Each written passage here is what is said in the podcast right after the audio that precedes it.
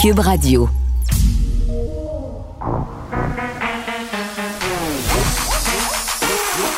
Elle a une opinion sur tous les sujets.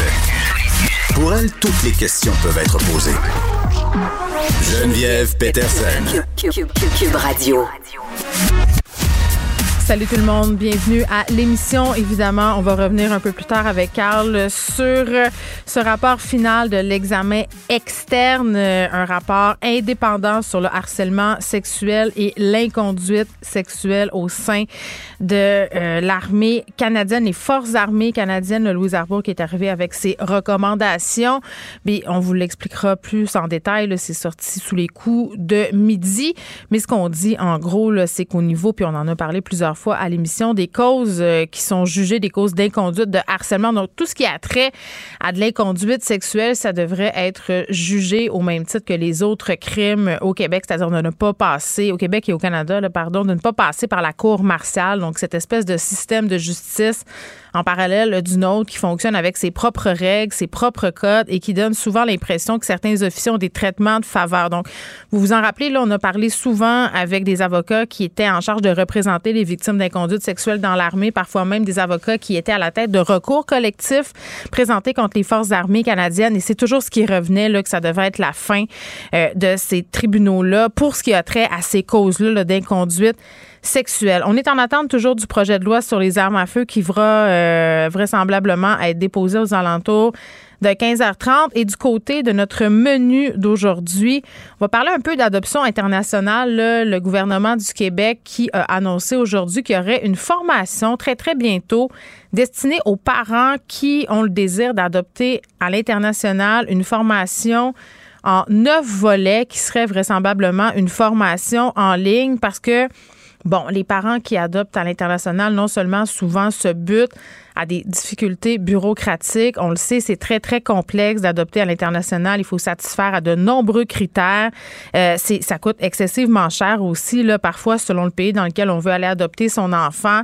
Il faut aller en voyage là-bas presque un mois. Euh, j'ai entendu des histoires où des parents avaient dû faire des dons à l'orphelinat où l'enfant était placé depuis sa naissance, des dons substantiels. On parle de sommes allant de 10 000 à 30 000 dollars et des parents qui sur place, quand ils avaient le bébé dans les bras, ben on leur disait ah mais finalement c'est plus cher, il faut payer une espèce de pot de vin à la directrice de l'orphelinat. Donc toutes ces affaires là, ça c'est une chose qui va être couverte, j'imagine, par cette formation-là, mais tout l'aspect psychologique aussi, que moi, je trouve personnellement très, très fondamental. On a toute cette idée un peu romantique de l'adoption et de l'adoption internationale. Et je ne sais pas si vous avez lu l'article de Katia Gagnon en fin de semaine dans la presse. En fait, c'est un dossier, c'est plus qu'un article sur une mère qui a adopté un enfant de la DPJ, un cas très, très difficile. Euh, puis tous les défis que ça a comporté là, euh, c'est pas euh, le sujet d'aujourd'hui mais c'est pour dire que toutes les histoires d'adoption comportent leur lot de défis. plus petits, parfois plus grands, comme ça a été le cas de cette mère qui a adopté ici au Québec. Mais les gens qui adoptent à l'international aussi, parfois, ça peut être compliqué. Et j'ai eu l'idée d'inviter Diane Lavoie. Euh, qui a écrit le livre Tremblement de mer. Moi, ça m'avait beaucoup bouleversé à l'époque quand j'avais lu ce livre-là. Diane, qui est costumière, elle travaille donc dans le monde des médias, qui avait décidé d'adopter un enfant suite au tremblement de terre d'Haïti, est allée le chercher. Et euh, ça n'a pas été nécessairement comme elle pensait. Comme c'est le cas dans plusieurs, plusieurs, plusieurs, plusieurs cas, des parents qui déchantent un peu, pas qui n'aiment pas leurs enfants ou qui aiment moins leurs enfants, mais qui se disent mal préparés, qui disent on s'attendait pas à ça, on s'attendait pas à vivre autant de difficultés et surtout, euh, ben, on a été mal accompagnés. Donc, elle, viendra nous expliquer euh, ça par quoi elle est passée, Diane Lavoie, et aussi comment elle voit ça, elle, euh, ce nouveau projet, cette nouvelle initiative du gouvernement de mettre en place cette formation-là. On va parler de noyade aussi, malheureusement. À chaque année, environ à ce temps-ci, on dirait que je refais la même entrevue de prévention de noyade parce qu'on a des accidents en rivière, en lac. Là, c'est pas tout de suite dans les piscines parce que la plupart euh, ne sont pas encore ouvertes, quoique cette année, avec les temps qu'on a eus, certaines piscines sont déjà fonctionnelles. Trois incidents en fin de semaine dans la région de Montréal. En, je pense que c'est la semaine passée au Saguenay. Là, il y a une jeune femme qui a perdu la vie suite à un accident de planche à pagaie. Donc, c'est le même scénario chaque été. Et avec la popularité grandissante des sports nautiques à cause de la pandémie, on ne pouvait pas voyager. Les statistiques explose. Donc, on va discuter de ça. Et on aura Clara Loiseau, évidemment, qui était euh, notre envoyée spéciale du journal au Texas. Elle était au congrès de la NRA en fin de semaine. Elle a assisté tout le long à cette affaire-là. Et je ne sais pas si vous avez lu ces topos dans le journal, mais j'ai juste une chose à dire. Ouf! Je pense que c'est ce qui a fait sursauter le procureur de la Couronne. Nicole Gibault. J'en ai un ras le bol de ces gens-là. À mon sens, c'est de l'intimidation. Geneviève Peterson. C'est ça. S'il sauve en marchette, on aura le temps de le rattraper. La rencontre. Ouais, mais toi, comme juge, c'est- est-ce que c'est le juge qui décide ça? Com- Comment ça marche? Oui, oui, oui, oui, oui, oui, oui, oui. C'est le juge. La rencontre Gibault-Peterson. Salut, Nicole.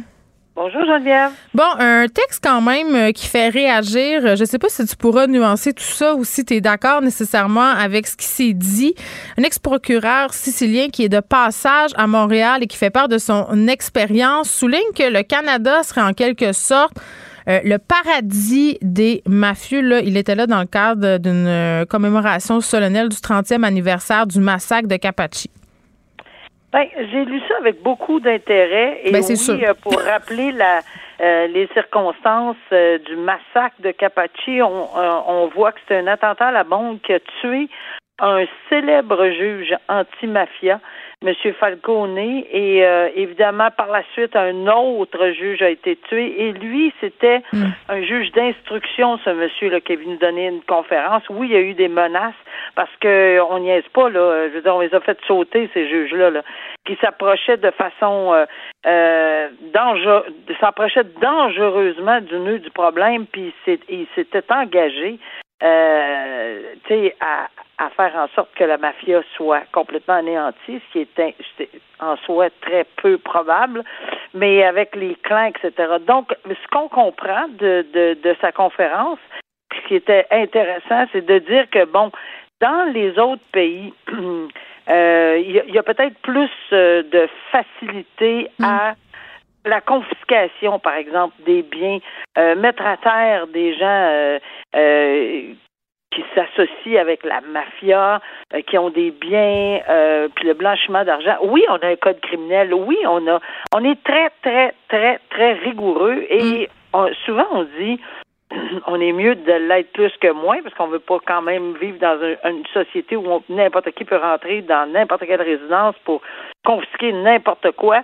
Mais souvent, on voit qu'il y a beaucoup, beaucoup de paperasse. Mm. Et avant qu'on se rende à, à la confiscation de certains biens, ben ça peut être très complexe, puis il y a des objections, puis ça monte jusqu'à la Cour suprême, puis bon, etc. Et c'est tout, c'est tout des droits fondamentaux, on en convient. Mais euh, je pense que c'est un petit peu le message que le le, le procureur euh, euh, italien disait. Écoutez, attention, c'est un paradis parce que c'est tellement euh, difficile d'obtenir euh, rapidement quelque chose euh, au niveau de la justice, possiblement, ou les confiscations. Alors, Mais c'est- un peu dans, dans le même idée, euh, dans la même idée, pardon, Nicole, euh, que lorsqu'on s'attaque, par exemple, à la fortune des oligarques Oui, russes pour couper les gens. Ben c'est ça, c'est ce qu'il disait, c'est que bon, il y a eu évidemment la commission Charbonneau, toutes sortes de, de choses comme ça qui ont fait en, en sorte que bon, ces gens-là avaient peut-être moins de facilité à opérer, mais en s'attaquant pas aux fortunes des mafieux canadiens, puis surtout à leur partenariat avec le milieu des affaires. Euh, lui, Ben, lui, ce qu'il pense, c'est qu'on aurait pu aller plus loin à ce niveau-là. Oui, il salue d'ailleurs. Il est très, euh, il Oui, salue la commission. euh, il est en admiration pour la commission Charbonneau, etc. Mais c'est parce que oui, c'était quelque chose. Oui, c'est important. Oui, on a certainement euh, causé, disons, de graves blessures au, à ce moment-là. Ça, c'est comme dans tous les dossiers criminalisés là, pour, euh, où, où on où on fait des frappes. Ben, c'est sûr, quand ça frappe, ça fait mal, etc. Mais par la suite, euh, il y a de la réorganisation. On trouve toujours un petit moyen, un petit chemin.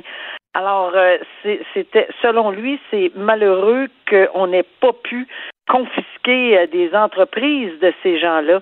Euh, mais comment le faire? Est-ce que notre code criminel ou toutes nos autres lois, parce qu'il y a tellement de lois sur les banques, sur les ci, sur les Oui. ça, il y a une quantité industrielle de, de lois qui s'entrecoupent, non à un, à l'autre, où il faut respecter ci, ça, ça, ça, que, bon, la parade est passée, puis la fortune est partie, puis euh, il y a, il y je pense que c'est ça. Là. Alors, c'est, oui, c'est, c'est plus euh, rigoureux euh, pour obtenir, je crois, des confiscations ici, sans toutefois euh, dire que c'est impossible.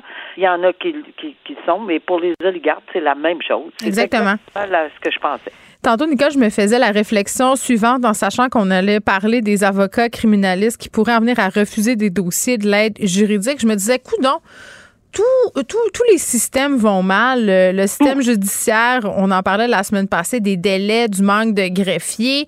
Euh, le système de santé, l'éducation, il manque de monde. Tout s'écroule. Et là, c'est une nouvelle tuile qui s'abat sur le système judiciaire avec cette question des avocats criminalistes parce que parfois représenter des, des clients, c'est plate à dire parce que quand on pense être juridique, Nicole, on est tout de suite dans l'idée de vocation. Là. Un peu comme les soins infirmiers, euh, être professeur. Tu fais, ah, mais là, tu fais pas ça pour l'argent. OK, mais à la fin la journée, les avocats criminalistes travaillent pour gagner leur vie puis payer leurs hypothèques autant que toi puis moi. Donc, c'est un peu. Je, les comprends de vouloir être rémunérés euh, de façon décente, même pour les dossiers d'aide juridique. Mais tout à fait. Et ça date pas d'hier. Moi, je peux vous dire que j'en ai vu, j'en ai vu et j'en ai vu couler euh, de l'encre à ce sujet-là pendant des années, des décennies et des décennies. Mais là, c'est est-ce qu'on peut penser que c'est tous les acteurs en même temps? Tous les acteurs juridiques, moi j'en reviens pas, tous les juges en chef, tout le barreau du Québec, euh, les, juristes de l'aide juridique, euh, l'aide juridique de façon régulière, là, fraude civile, matrimoniale, du droit de la jeunesse, etc. Les avocats de la défense, les avocats de la défense de, de l'association des avocats de la défense de Montréal, les, les, criminalistes euh, qui font évidemment beaucoup, beaucoup, beaucoup d'aide juridique. mais c'est tout le monde, les constables spéciaux, tout le monde, tout le monde euh, décrit ce qui existe depuis toujours. Et je vous le dis, c'est quelque chose que j'ai vécu toute ma vie. le budget euh, qui est prévu pour le ministère de la Justice ou pour la justice, c'est minime. Ça a toujours été un petit, petit budget. Mm. Et on comprend que le budget de la santé est plus important. On comprend ça. On comprend que, mais à un moment donné, il aurait fallu qu'il y ait un retour de balancier. Puis euh, là, aussi, on ajoute la pandémie. Il y a des choses qu'il faut accepter. Mais tu serais-tu pas euh, qu'il y ait un, prix comme plancher, là? Euh, je veux dire, ben comment on pourrait organiser ça pour satisfaire tout le monde? Ben, je pense que ça prend une, une énorme réflexion, mais pas de trois ans. C'est ça que, que bon, on va créer un comité, on va analyser. Ben oui, le comité va être créé en septembre, il va analyser jusqu'à l'autre juin. Puis dans l'autre juin de, 1200, de, de 2023, on va peut-être tabler quelque chose. Puis en 2024, on va peut-être. C'est pas ça que ça prend. Ça prend des, des, des premièrement, il y a différents ministères qui doivent agir. Et il faut qu'on débloque, il faut qu'on débloque des fonds pour la parité, pour les, les procureurs de la couronne, les procureurs de l'aide juridique, les avocats en défense. Oui, c'est sûr que ça va faire mal, mais c'est parce qu'on s'en est peut-être pas occupé pendant plusieurs années. On va me dire, la pandémie, on s'est occupé de la pandémie à place des. Oui, ça se peut. Mais à un moment donné, si on peut essayer de réfléchir à des solutions, pas dans trois ans ni dans deux ans, mais une solution assez rapide. Parce que pourquoi? Les délais vont s'accumuler. Tout le monde a mis en garde. Puis je plains la personne qui va venir dire moi, mon fils, ma fille, mes, mes parents ou quelque chose ont, ont, ont été euh, bon euh, ont subi une des lésions ou quelque chose du genre par un criminel qui a été mis en liberté ou qui n'a pas pu avoir de procès, puis un arrêt de Jordan est intervenu, puis on l'a relâché, puis il a recommis un autre.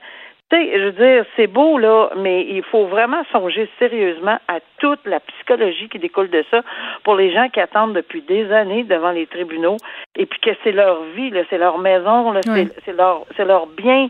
Ils dépensent des fortunes en avocat aussi parce qu'il faut toujours bien que à chaque fois qu'il y a une remise, euh, il faut qu'ils payent l'avocat pour aller à la cour. Donc, c'est plusieurs, plusieurs conséquences.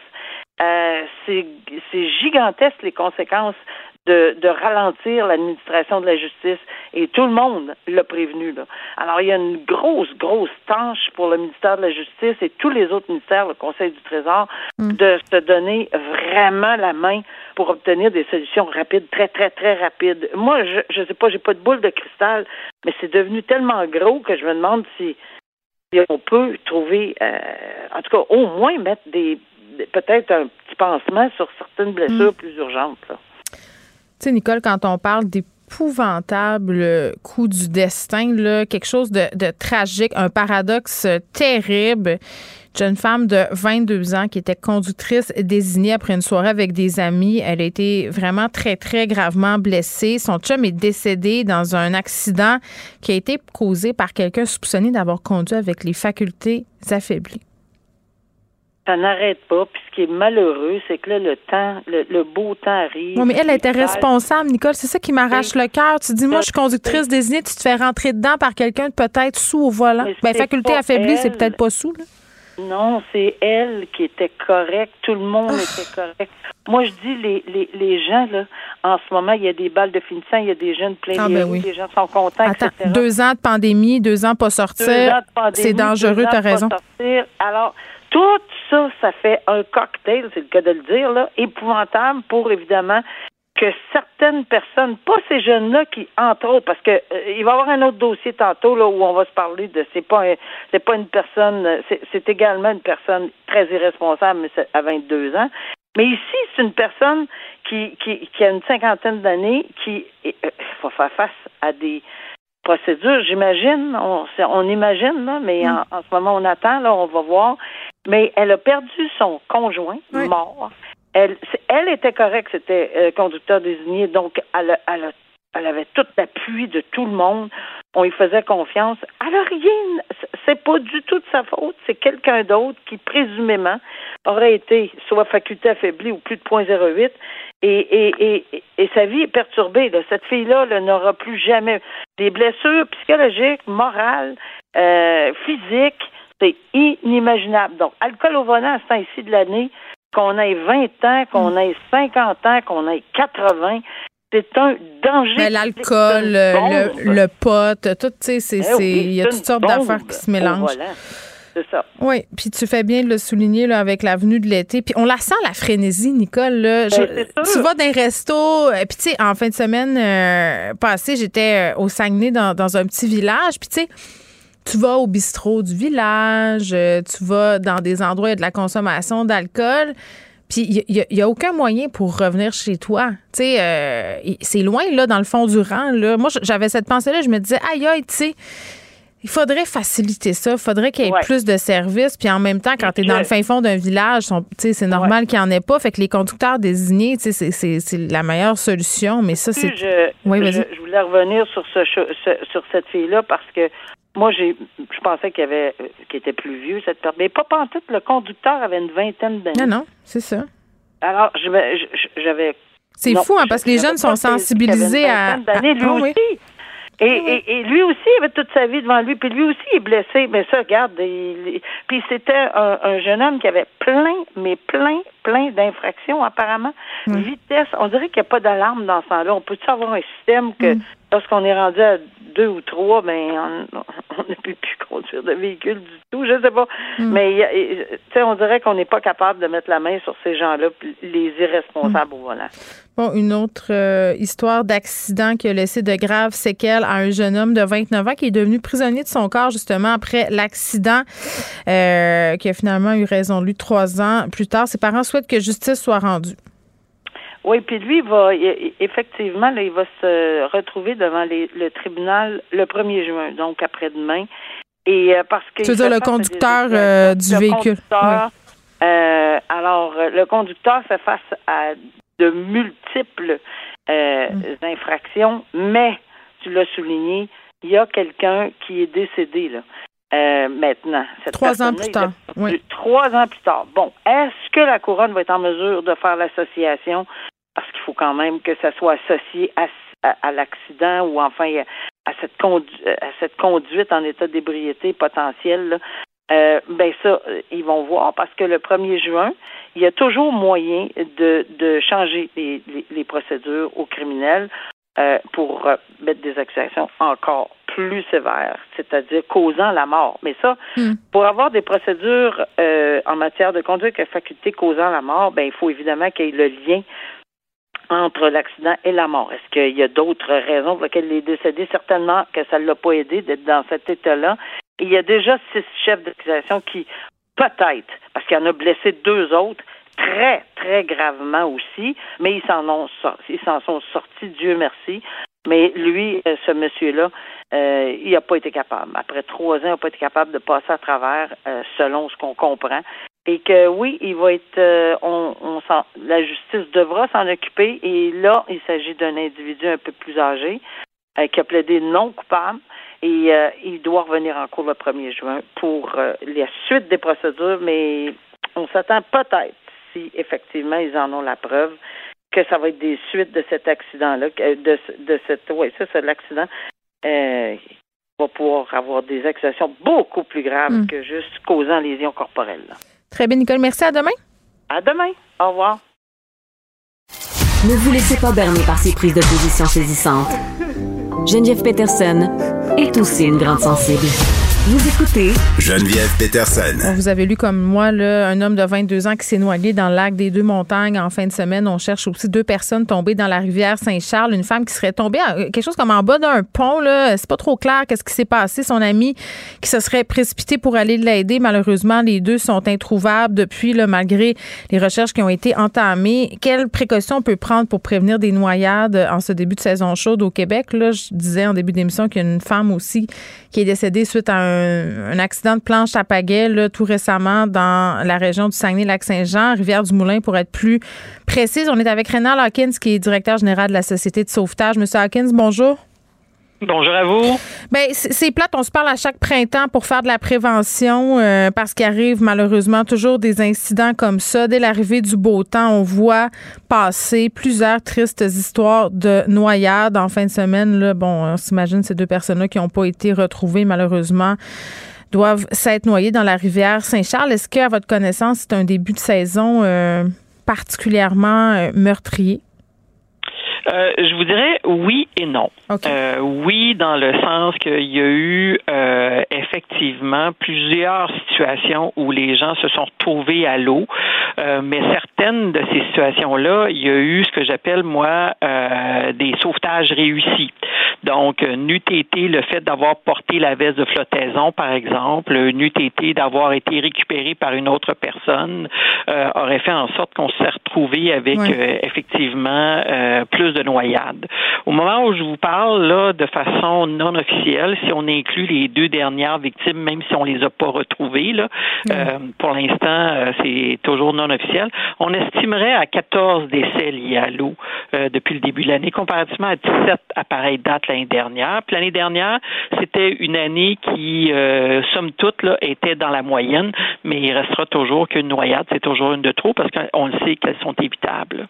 Oui, puis je disais malheureusement qu'on se parle à chaque printemps pour essayer de rappeler aux gens un peu c'est quoi les règles de sécurité euh, de base, les incidents dont on parlait. Puis tu sais, quand on jase de ça, je me dis les familles qui sont dans l'attente et tout ça, peut-être de retrouver ces gens-là, c'est épouvantable, mais ça s'est déroulé dans des points d'eau euh, naturels, là, euh, piscines pas encore ouvertes, donc on parle de lacs, rivières.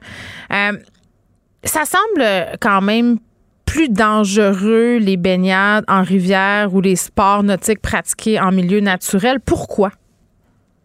Ben, je vous dirais euh, plusieurs facteurs, mais euh, vous savez, euh, au Québec, là, 4 fois sur 10, pour être plus exact, 41% de nos noyades ont lieu en rivière, 26 en lac ou étang. on a le reste, là, environ, justement, une, cette qui est peut-être plus là, reliée au fleuve ou du côté océanique, là, si on se retrouvait aux îles de la. C'est pas des enfants là, qui se noient, c'est ça aussi, on est dans ce cliché-là, ce sont des personnes adultes, des ados, des... des... Ah oui, a Absolument, vous avez raison. Là, c'est pas juste des enfants. Les enfants, c'est plus dans les piscines résidentielles, on en convient. Mais euh, pour ce qui est des plans d'eau naturels, là, c'est euh, dans les groupes d'âge que vous avez mentionné si bien en introduction. Là, ça c'est clair, ça, ça vient, euh, ça vient rejoindre ces gens-là mm. proprement dit. même les personnes de plus en plus âgées, on les voit dans nos données parce que pour multitude de raisons là, mais parce que il, il s'est jamais rien arrivé pour eux, pourquoi ça arriverait cette ben, année? c'est ça, monsieur. Je vais donner mon exemple, OK? Euh, puis je pense que c'est arrivé à bien des gens. Là. Moi, j'ai grandi au Saguenay, sur le bord des lacs, sur le bord des rivières. Quand j'étais jeune, on se baignait au chute Valin, tu sais, tout ça. Là. Dans ma tête, moi, pour moi, là, c'était pas dangereux. Je suis une habituée, je connais donc ça. Puis à un moment donné, tu sais, tu te baignes dans une rivière, puis oups, il y a plus un peu, puis là la rivière est plus pas toute comme c'était euh, quand tu t'es baigné il y a à peine deux jours, et là c'est dangereux. Moi j'ai eu peur une fois là de partir avec le courant. Pourtant je m'étais baigné là la veille. Oui, mais il y a eu quoi entre la veille et euh, le moment? C'est la, pluie. là. Exactement. Alors donc, c'est ce qui fait que je dis tout le temps, dans la rivière, si ça n'a pas été aménagé pour une zone de baignade, parce ça arrive jamais. Des plages sur nos euh, sur nos rivières. Là. Si ça n'a pas été aménagé pour ça, vous devriez la considérer que pour des sports nautiques, ce qui veut dire porter votre veste de flottaison en tout temps. Euh, parce que euh, le débit d'eau va varier en fonction des pluies averses qu'on aura eues en l'espace de 24-48 heures. Là. Puis vous le savez, là, la preuve, c'est que les, ce que j'ai lu ce matin, c'est que les, les deux personnes qui sont portées disparues dans, dans la rivière Saint-Charles, mm. ça semble être un facteur déterminant puis là, il ne faut pas oublier non plus, si vous me permettez, Geneviève, là, qu'au moment où on se parle, l'eau est encore très froide. Ben c'est ça, parce que la femme qui est décédée au Saguenay d'un incident de planche à pagaie est tombée dans l'eau. on parle de la veste de flottaison qui n'était pas attachée de façon adéquate, mais la température de l'eau s'est revenue là, de la part des intervenants qui ont commenté le dossier. Oui, parce que quand on tombe, euh, tout le monde, je suis persuadée que vous avez déjà essayé ça, un bain turc, là, où se baigner à hauteur de Rimouski, dans le Saint-Laurent, Alors, quand on descend dans l'eau, puis on sait qu'elle est froide, déjà, on sent que notre respiration va aller plus vite. Imaginez-vous que quand on tombe dans l'eau de façon involontaire, mm. c'est ce qu'on appelle le choc thermique en eau froide. Ce choc thermique-là vous cause une hyperventilation, pratiquement systématiquement. Les gens ne sont pas en mesure de la retenir cette hyperventilation-là. Il arrive quoi à peu près environ une minute?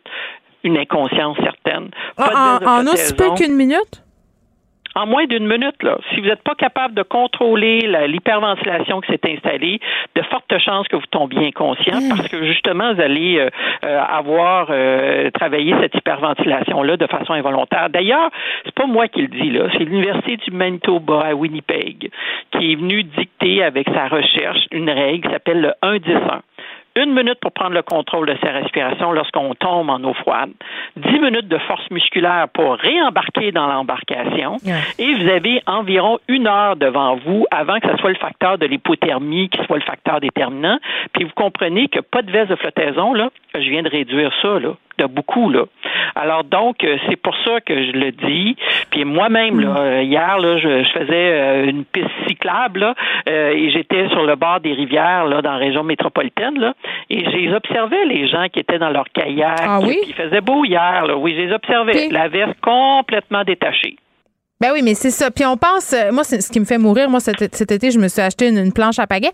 Puis je m'ostinais avec les gens euh, M. Hawkins, où j'étais, il me disait, voyons, là, la, petite courroie que tu te mets autour de la cheville, pas besoin de mettre ça, c'est niaiseux. Ben, ben oui, tu sais, parce que si tu tombes et que ta planche s'en va loin, euh, tu veux pas la perdre et tout ça, ça va très vite parce que j'ai l'impression qu'on est toujours en train de se dire, oui, mais je nage bien, oui, mais je vais être correct, mais tu es dans une situation de panique quand tu tombes à l'eau sans t'en rendre compte. Vous l'avez bien expliqué, là, donc c'est pas pareil. Non, c'est surtout pas pareil. Puis, vous savez quoi? La principale raison pourquoi les gens ne portent pas leur veste de flottaison, c'est qu'ils n'ont pas l'intention de se retrouver par-dessus bord. ben là, c'est ça. Alors, mais non, mais c'est niaiseux. Mais euh, ce que je veux dire, là, respectueusement, là, c'est qu'on ne on le voit pas cette dangerosité-là. Ben Et là, je suis pas en train de dire qu'il faut tout interdire. Là, je suis pas en train de dire qu'il faut clôturer toutes les rivières québécoises. Là, je suis en train ben, de faut vous faire dire attention. que si c'est ça, si vous prenez le temps de porter la veste de flottaison, si vous prenez le temps de rester le long des sentiers balisés, si vous prenez le temps de justement ne jamais être seul, ben là, juste ça, ces trois mesures-là, là, feraient en sorte que j'aurais beaucoup moins de noyades par année au Québec. Oui, puis c'est pas que j'aime pas ça vous parler, mais j'aimerais ça vous parler moins par rapport à tout ça. Ben, écoutez, on le fait dans un exercice de prévention aussi, parce que vous et moi le sachons, là, euh, il y a des gens qui vont avoir peut-être compris le message aujourd'hui, mm. puis on les verra jamais dans nos données. Puis vous avez raison, là, Geneviève, vous l'avez fait allusion, là, moi aussi j'ai une pensée pour les proches de ces deux personnes-là, euh, tout comme je l'ai eu pour la jeune adolescente là, dans la hauteur de Saint-Adèle. Oui, dans la rivière. oui, c'est ça, on l'a retrouvé euh, en, aval quelques, quelques, journées plus tard. J'ose espérer on va pouvoir le retrouver, les, ces, deux jeunes-là. Mais il reste que, si je prends l'exemple de, de, deux montagnes, on mm. semble me dire dire qu'il ne portait pas cette veste de flottaison-là non plus. Mais moi, je connais pas le contexte, euh, M. Hawkins, mais à Deux-Montagnes, chaque année, il y, a des personnes qui perdent la vie. C'est des plages où les gens font le party, souvent de la consommation d'alcool. Je dis pas que c'est ça, là. Euh, mais il y a une question de contexte aussi, là. L'alcool, les sports nautiques, la baignade, on le répétera jamais assez ça fait pas bon ménage. Puis je terminerai en vous posant des questions, euh, ben, en fait une question sur les jeunes sauveteurs au Québec. Euh, c'est la croix et la bannière, c'est le cas de le dire, dans plusieurs piscines et joueurs parce que c'est dur de recruter des sauveteurs. Vous avez raison, mais tout comme c'est dur de recruter tout ça, tout corps d'emploi au moment où on se parle, hein, on en convient. Là. Euh, alors donc nous, on, on, essaie de, ben écoutez, on en met dos sur le large sur le dos de la pandémie, là, mais euh, il est clair que en 2019, une année considérée comme étant normale, on avait dans le début de nos cohortes de formation 5500 jeunes de 13 à 14 ans qui avaient fait leur médaille de bronze. En 2020, 2400 en 2021, 4400. Alors, vous comprenez que le fait d'avoir arrêté les cours d'orientation, et je suis pas en train de reprocher ça, là, bien au contraire, c'est les effets dominos de la, de la pandémie, c'est que j'ai moins de jeunes qui, euh, qui ont suivi des cours d'orientation et nécessairement moins qui ils deviennent disponibles à faire les cours de médaille de bronze, quoi de bronze. Alors, donc, on fait des relances. On essaie d'inciter auprès des anciens de revenir. On a besoin d'eux. Euh, même des 55 ans et plus, là, ceux qui sont pré-retraités, retraités, je dis, ben venez donc faire vos formations, puis venez nous accorder une dizaine d'heures au lieu d'aller travailler dans une grande surface. Ça va peut-être faire la différence. Bon, j'ai menti, M. Hawkins. Euh, j'avais quand même une dernière question. Je pensais à ça pendant que vous me parliez des jeunes qui suivent leur cours pour devenir sauveteurs. Avant, là, j'étais 16 ans. Après ça, on a baissé ça à 15, je pense. Du monde qui disent qu'on devrait baisser ça à 14. ma fille a 15 ans. Euh, je pense pas que l'an passé, je l'aurais senti prête à être responsable d'un plan d'eau. Ben, écoutez, je partage euh, définitivement un peu votre opinion euh, parce que euh, même si je me contredis moi-même, moi à 15 ans, je surveillais une plage là, lorsqu'il y a plus de 40 ben, ans. 15 ans, c'est une chose. 14? oui. Euh, écoutez, moi, j'irais, en tout cas. C'est secondaire 2, là, 14 ans. Euh, c'est, ça prend de l'encadrement, ça prend de la surveillance, et pas juste des médailles de bronze, quoi de bronze. Nous, on pense que l'une des façons d'atténuer tout ça, c'est de dire oui, on va les prendre à 15 ans parce qu'on veut en échapper le moins possible, mais euh, faites-leur jouer le rôle d'assistant surveillant sauveteur et non de surveillant sauveteur. Oui, puis je rappelle aux parents que c'est pas parce qu'il y a des sauveteurs dans une piscine ou à une pâte aux joueurs que ça vous dédouane de hein, surveiller vos enfants. On lâche le téléphone. Moi, ça me fait capoter des enfants qui se baignent, les parents qui sont sur Facebook, qui sont sur Instagram, des jeunes enfants qui ont, tu sais, qui savent même pas nager. Je sais pas, moi, c'est ma pire, euh, ma pire phobie, la noyade. Donc, je suis peut-être désolée, M. Hawkins, mais quand je vois ben, ça. Vous avez raison, parce que la noyade chez un enfant, c'est 15 à 20 secondes. C'est silencieux. Que ce soit dans la cour arrière, que ce soit dans un lieu de baignade, c'est ce qu'il faut dire, là, c'est que ça prend une surveillance constante. Et le meilleur parallèle que je ferais, là, c'est ce que vous laissez vos enfants jouer tout seuls dans la rue? C'est tellement vrai. Puis on s'était parlé l'année passée par rapport au télétravail, des gens qui travaillaient sur le perron pendant que les enfants étaient dans la piscine, les yeux sur l'ordi. Là, ça non plus, c'est pas bon. Euh, non. Renan Larkins, merci beaucoup. C'est toujours un plaisir de vous recevoir, directeur général de la Société de sauvetage. Pour elle, une question sans réponse n'est pas une réponse. Geneviève Peterson. Cube Radio. Carl Marchand qui est là. Salut, Carl. Bonjour, Geneviève. Ma saison euh, de la hantise qui, qui vient de débuter. Ben oui. J'ai vraiment une phobie des, des noyades. J'ai quelqu'un dans ma famille qui a perdu la vie par noyade. Une petite fille de deux ans. Sa mère s'était endormie sur sa chaise euh, de patio. Tu sais, quand t'as un enfant, un jeune enfant, puis que t'es super fatigué, là, elle s'est endormie. Euh, mon Dieu, deux minutes, deux, ah, trois ça, minutes? Ça n'a pas besoin d'être long, hein, comme le disait M. Hawkins, 20 ah. secondes, c'est suffisant. Puis, ben c'est ça. Hein. L'eau, c'est dangereux. Mais c'est le euh, fun, mais, mais. Que ce soit dans une piscine, dans une rivière euh, et on n'a pas besoin de très profond non plus. Hein. On peut se noyer dans une baignoire. C'est le, troisième lieu où on se noie le plus après les, hein. les, étendues d'eau, les piscines. C'est dans les baignoires. C'est pas très élevé, mais un moment d'inattention, euh, surtout avec des enfants. Puis ça peut être un malaise aussi pour une personne plus âgée et peu importe l'âge. Hein. Euh, M. Hawkins parlait des gens qui ne portent pas la veste attachée. Ah ça, les bonhommes. Hein? Les bonhommes. Il y a des bonhommes, là. Et, euh, je m'adresse aux bonhommes dans mon entourage qui oh. le font. Il y en a on s'assoit parfois sur la veste de flottaison, oh sur le banc de la chaloupe. Oui, c'est quoi mon ex-beau-père, c'est ce qu'il faisait? Bon, il se faisait un petit banc avec sa veste de sauvetage, puis il attachait la corde de l'encre autour de son pied. Ça va pas te, non, ça va pas. mais c'est très vrai ce que je suis en train de dire. Non, c'est ça, c'est que la corde, tu sais, toutes ces choses-là, euh, pour se faire croire qu'on sera capable de réagir, non la veste, portez-la. Mm. Mais c'est pourquoi? Hein? C'est quoi le problème? C'est que la veste, si tu portes une ben, veste, t'es moins veste, vraiment. Non, c'est vraiment pas ça. Et, pour, euh, et, ma, ma, capacité de bonhomme euh, me, me, permet de t'expliquer ça. Crois avec l'usage. Oui, ah, oui mais la veste de base, là. Et ça, c'est un autre argument de bonhomme. Mais la veste de base, elle est un peu grosse, elle est épaisse. Mm. c'est mais pour la fête des pères, c'est un bon cadeau, une petite veste de ben, sauvetage. Ben, euh. mettez de l'argent un peu plus. Vous avez les modèles là, qui, que je recommanderais pas nécessairement, qui sont beaucoup plus petits, mais il faut activer en tirant, là, mm. comme le, la, veste en avion. mais il y en a qui s'activent automatiquement. Mettez un peu plus d'argent. Si ça vous dérange à ce point-là, là, vous n'êtes pas à 200 dollars près dans la vie. Et euh, le drame de vivre euh, une noyade sera bien plus grand. Ah, Alors, portez-le, s'il vous plaît. Puis, euh, puis même à ça aussi, les, gars, on est bon pour se, sentir meilleur qu'on est. Moi, je, je, je ne sais pas nager. et donc, je nage très mal, évidemment. Ouais. Ben, je vais pas m'aventurer tout seul dans l'eau parce que je je, je, je, suis pas, pas, assez bon, tu sais. Ouais, non. Mais, même quelqu'un de bon, là, même, même quelqu'un de bon. Dans le doute. de l'eau, tu paniques ou tu as bu de l'alcool. Dans le doute. Voilà. Et l'alcool aussi, c'est vrai pour l'alcool au volant, c'est vrai partout. On a, en bateau? On a une forte tendance à surestimer nos capacités quand on prend de l'alcool et ça, c'est universel, J'ai un ami qui s'est tué en plongeant. Hein. Il a plongé à bas d'un pont. Il était sous. Euh, il se promenait avec une gang de chums. Ça fait longtemps, là, quand même. On avait 16-17 ans. Puis, euh, puis à cet âge-là, on est plus casse-cou. Ben, t'es téméraire. Puis il a décidé de faire un plongeon à un endroit où il avait déjà plongé régulièrement. Puis il n'est jamais remonté mais il avait consommé beaucoup de ben, drogue et d'alcool. Donc ça, c'est des histoires qui arrivent malheureusement chaque année, encore une fois. Euh, rapport final sur le harcèlement et les inconduites sexuelles au sein de l'armée canadienne, car c'est tombé là, sur l'heure du midi. Euh, Louise Arbour qui a remis ses recommandations. Il y en a 48, mais euh, ça commence par la principale recommandation, c'est tout simplement de sortir le processus judiciaire concernant les, les plaintes pour harcèlement et agression sexuelle, de les sortir de l'armée.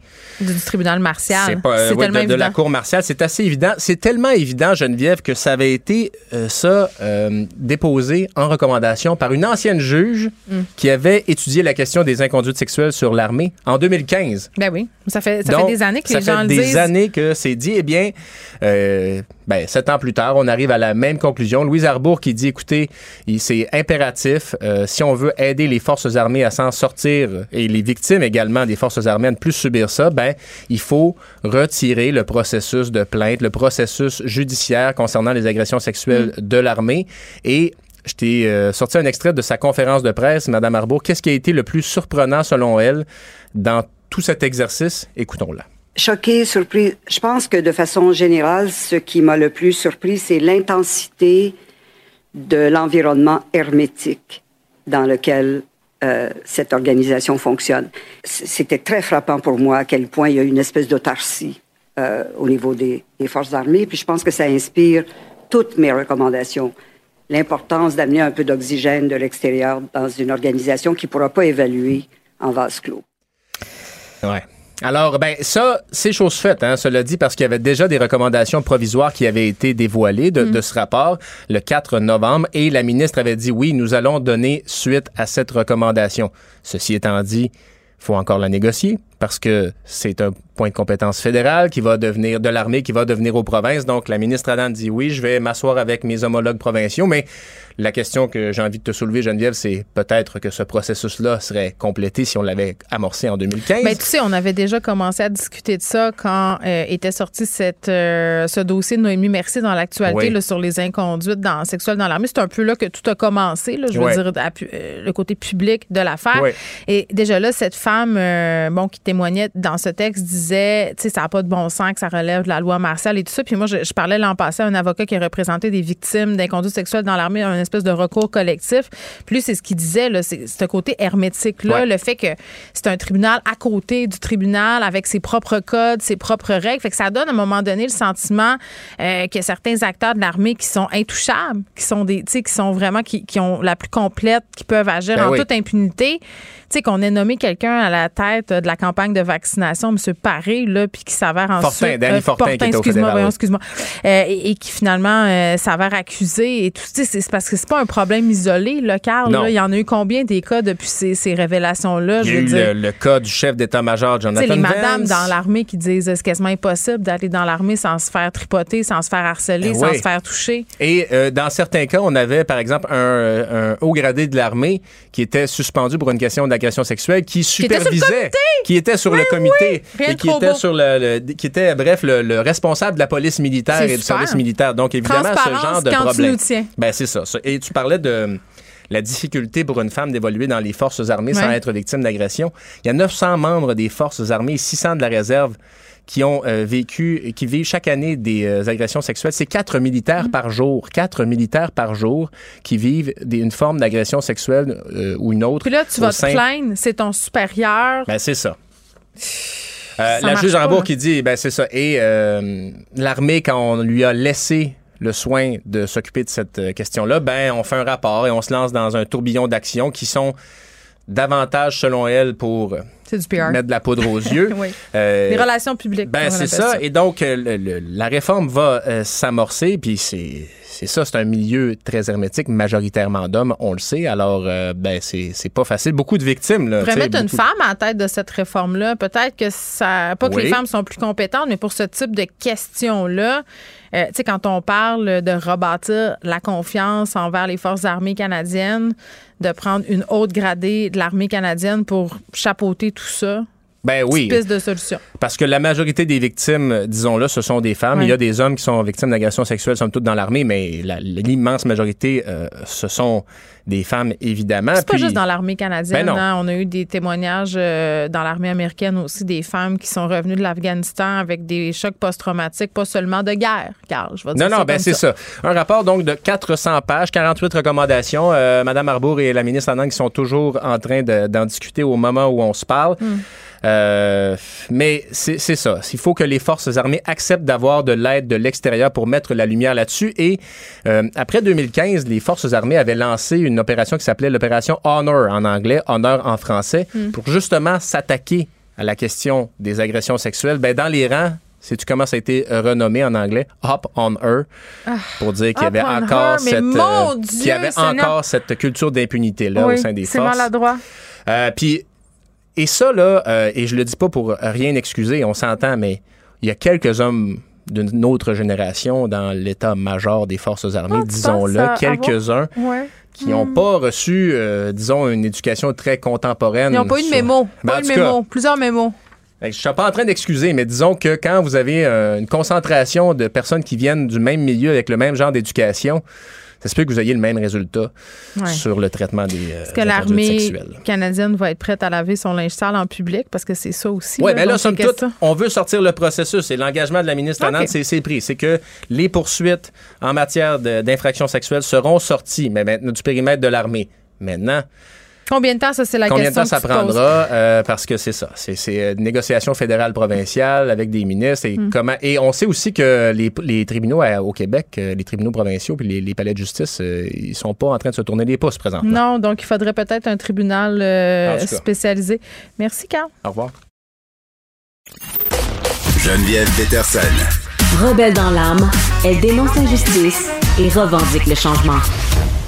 Québec qui annonce une formation obligatoire pour les futurs parents adoptifs à l'international afin de les préparer à ce qui les attend. Donc, les parents québécois qui veulent se lancer dans la grande aventure de l'adoption internationale auront l'obligation, c'est à compter de 2023, de suivre un programme de préparation. Donc, ce sera une préparation entièrement faite en ligne, je crois. Neuf épisodes qu'on va devoir écouter si on veut adopter un enfant à l'international. Euh, ça comprend aussi des lectures, des vidéos des questionnaires. Ça permet aux candidats, c'est ce que le gouvernement avance, euh, de mieux se préparer. Donc, les parents qui vont être invités à suivre cette formation-là à leur rythme et de façon complètement autonome. On est avec Diane Lavoie, qui est une mère adoptive et autrice de Tremblement de mer. Madame Lavoie, bonjour. Bonjour. Écoutez, je vous ai invité parce que euh, quand j'ai lu Tremblement de mer, euh, un livre que vous avez écrit dans la foulée de l'adoption de votre petite fille en Haïti, j'ai été vraiment chavirée. Puis avant qu'on entre dans, le vif de, de ce sujet-là, j'avais envie de vous entendre à chaud un peu sur ce que vous pensez de cette annonce-là du gouvernement ce matin d'obliger les parents à suivre une formation. Euh, Qu'est-ce que vous en pensez et l'auriez-vous suivi? Auriez-vous eu intérêt à la suivre? Euh, oui, effectivement, c'est à chaud et puis euh, c'est vraiment une opinion d'amateur là, parce que je, ne suis pas une intervenante là-dedans, donc j'ai. Non, mais vous l'avez vécu, vous l'avez vécu, c'est important. Ouais, c'est ça. Je l'ai vécu. Euh, puis honnêtement, sur le coup, j'ai fait oui, oui, super bonne idée, mais commençons pas par ça. On va dépenser de l'argent sur d'autres choses ailleurs parce que dans les faits, quand ça va mal, on n'a rien à nous offrir. Il y a comme zéro service. Puis après, je me suis dit à réfléchir à ça, et je me suis dit, ben, même pour les parents biologiques normaux, si nos enfants sont en trouble physiquement, ça va, mais dès que ça chire un peu au niveau de, de, l'état mental, ben, ça va pas bien. Il y en a pas, il y en a pas. C'est, c'est vraiment le parcours du combattant. Ah oui. Que, euh, oui, je l'aurais sûrement suivi parce que j'étais avide de, de, tous les renseignements. Mm. Mais en même temps, t'as beau, te, beau être prévenu du pire. Si tu veux un enfant, ben tu y vas pareil en pensant que ça t'arrivera pas ou que tu vas être équipé pour le faire ou, mm. ou je sais pas. Tu sais, je veux dire, tous les parents normaux, euh, normaux, je veux dire biologiques, euh, si on les prévenait de, de, de ce qui peut arriver, ben ça les empêcherait pas d'avoir des enfants. Je, tu sais, oui, oui, c'est une bonne idée là, mais mais commençons pas par dépenser de l'argent là. Mais, mais en même temps, euh, Madame je trouve ça intéressant ce que vous dites parce que même si on, euh, tu sais, moi je sais pas, j'ai porté trois enfants, ok, puis tu sais quand j'étais enceinte, j'ai fait comme bien des mamans, j'ai lu des livres, puis tu sais je, me sentais prête. Mais il n'y a rien qui me préparait à ce que je m'en allais vivre. Là. Donc, ces formations-là, je veux dire, oui, là, mais en même temps, ça va donner ce que ça va donner, en ce sens où chaque expérience de maternité, que ce soit une maternité biologique ou une maternité d'adoption, est unique. Oui, mais c'est vrai que peut-être que pour les parents adoptants, tu as vraiment besoin des skills, c'est sûr. Là. C'est sûr que tu as vraiment besoin d'habilité, mm. peut-être plus qu'un parent biologique. J'imagine que le pourcentage de réussite euh, est, moindre avec les enfants adoptés. Ça, c'est sûr que c'est difficile. Mm. Mais, mais en même temps, euh, effectivement, tu ne sais pas qu'est-ce qui va t'arriver. Puis même, même si on te prévient, ben ça sert à pas grand chose si on t'offre rien. C'est comme c'est comme si on faisait passer le même examen, euh, le même examen en tout cas, le, même apprentissage à des parents biologiques.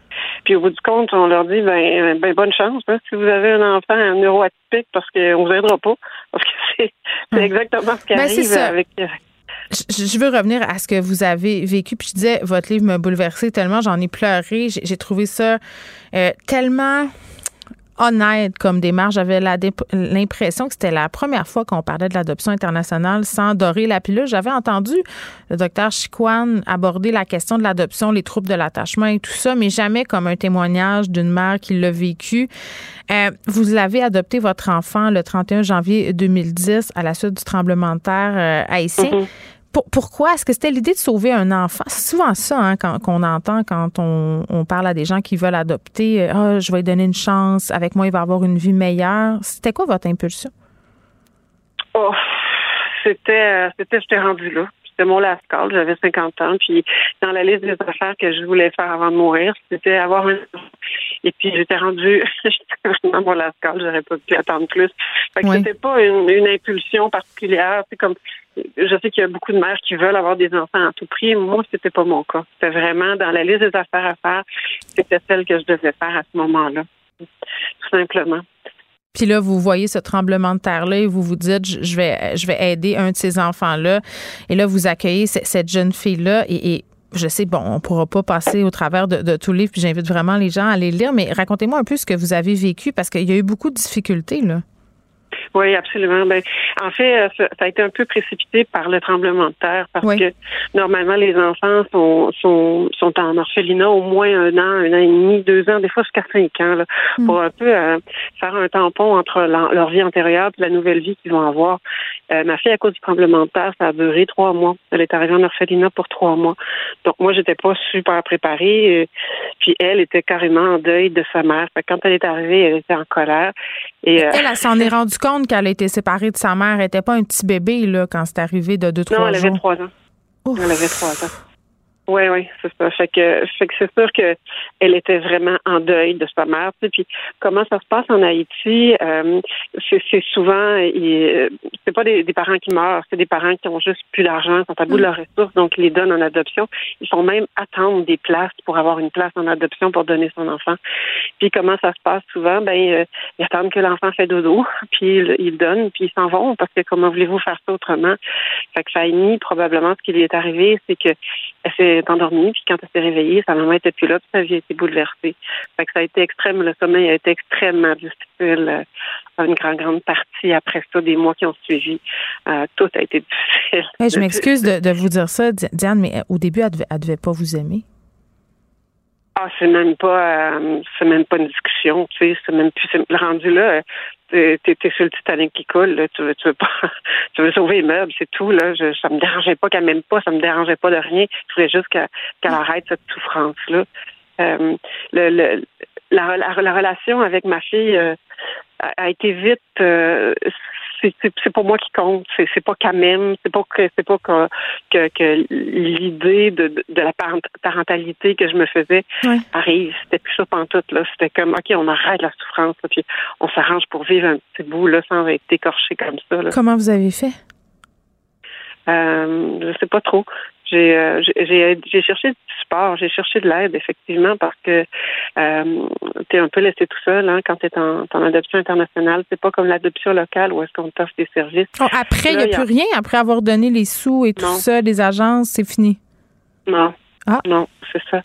Euh, tout le soutien, je l'ai trouvé auprès du CLSC euh, Mont-Royal, je pense, sur, euh, sur le plateau de Mont-Royal, en tout cas, et, c'était c'était offert en principe surtout aux, résidents. Puis euh, avec le temps, ils m'ont dit qu'il fallait que je me trouve une autre place, un autre CLSC. Fait qu'au début, ils m'ont beaucoup beaucoup aidé. Mais, euh, j'avais lu beaucoup. Là, moi, je me faisais venir des tonnes de livres pour savoir qu'est-ce qui se passait, puis j'essayais de comprendre. Mm. Mais euh, ouais, beaucoup de patience, beaucoup de temps. C'est du temps aussi hein, pour eux autres. Avez-vous regretté à certains moments de l'avoir euh, adopté? Euh, j'étais normalement constituée peut-être, mais moi j'ai pas ça la glande de regret. non, je comprends. Euh, je suis un peu comme vous, j'en regarde rarement négativement en arrière. Donc, donc je comprends l'idée. Donc c'était ça qui arrivait, puis vous faisiez face à la musique. Exact. Puis euh, tu comprends assez vite que ces enfants-là sont vraiment, vraiment, vraiment écorchés. Là. Fait que tu, tu peux pas peux pas lâcher. Euh, tu peux pas lâcher, mais l'histoire prouve que j'ai eu de la misère à garder le cap aussi. Là, puis mm. vraiment, j'ai vraiment été moi-même dans, la mm. maladie mentale. Oui, vous êtes rendu à avoir des comportements suicidaires. Oui, exactement. Oui, exactement. J'ai été capable de lâcher, je dirais, quand ma fille commençait à être un peu sortie des eaux. Et, et là, j'ai là j'ai lâché. Là, j'ai demandé de l'aide parce que vous avez craqué. Ouais, en adoption internationale, on te, on te, on te demande de t'occuper de toi-même, de ton enfant, de pas le faire regarder, toujours, toi qui nourris, qui m'en fait t'apprivoises ton petit renard finalement.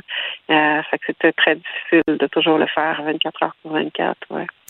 Mais là, votre fille aujourd'hui, elle, a grandi. Ça fait un petit bout que vous cheminez dans votre relation. Elle a 15 ans, je pense, aujourd'hui? Oui, ma fille, ma fille est parfaite. Oui, mais je suis contente de vous. Mais vous avez une belle relation. Euh, c'est le fun de, de, parce que quand je l'ai lu, on lit ce livre-là, puis on se dit, oh mon Dieu, comment entre guillemets ça va finir. je comprends que votre vie avec votre fille n'est pas finie là, mais les, les choses ont, évolué. Donnez-nous un peu d'espoir, un peu. Mais, honnêtement, ça a été extrêmement difficile avec l'école. Et puis euh, vraiment, mais vraiment très difficile. Encore, je, suis retournée en psychiatrie. Pas, pas pour moi, là, pour elle. Cette fois-là, j'avais l'impression qu'elle perdait pied tellement qu'elle était dans la souffrance. Oui. Puis euh, non, finalement, euh, ah, je sais pas.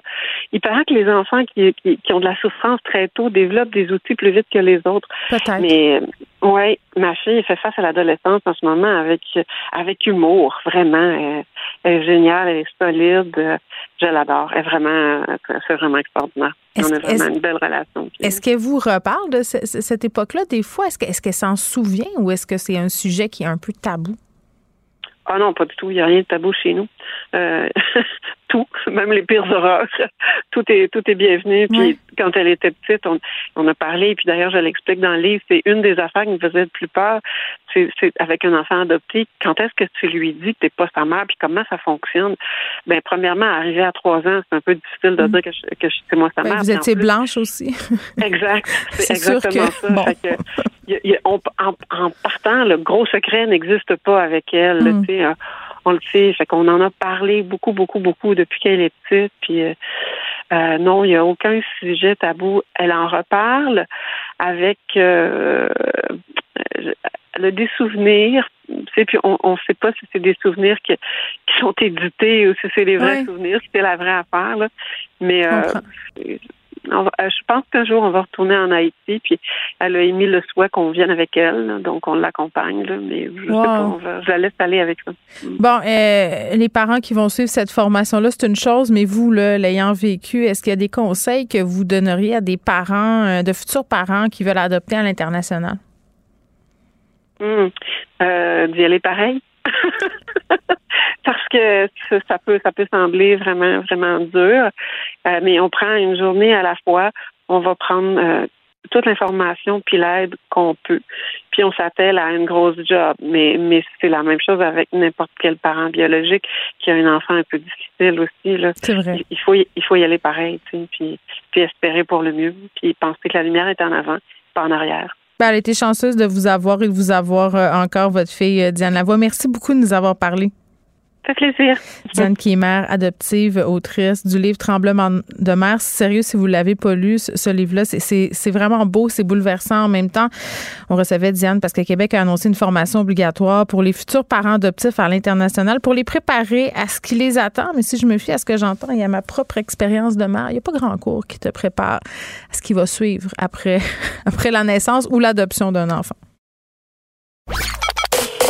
Joignez-vous à la discussion. Appelez ou textez le 187 Cube Radio 1877 827 2346. Hello. Il n'y a pas de vision d'ensemble. Marc-André Leclerc. On fait ça pourquoi, là? Elle fait ça pour le show ou vraiment c'est pour encourager les autres à le faire? Euh, c'est pas clair. Elle sait le faire. Puis il proposera ça aux Québécois puis les gens diront oui ou non. Moi, je vois vraiment pas de problème là-dessus. OK, non, mais ça veut dire, elle sait que la meilleure solution... Oui. Faire un débat. Tout le monde sort un peu gagnant de ça. La rencontre Lefebvre, Leclerc.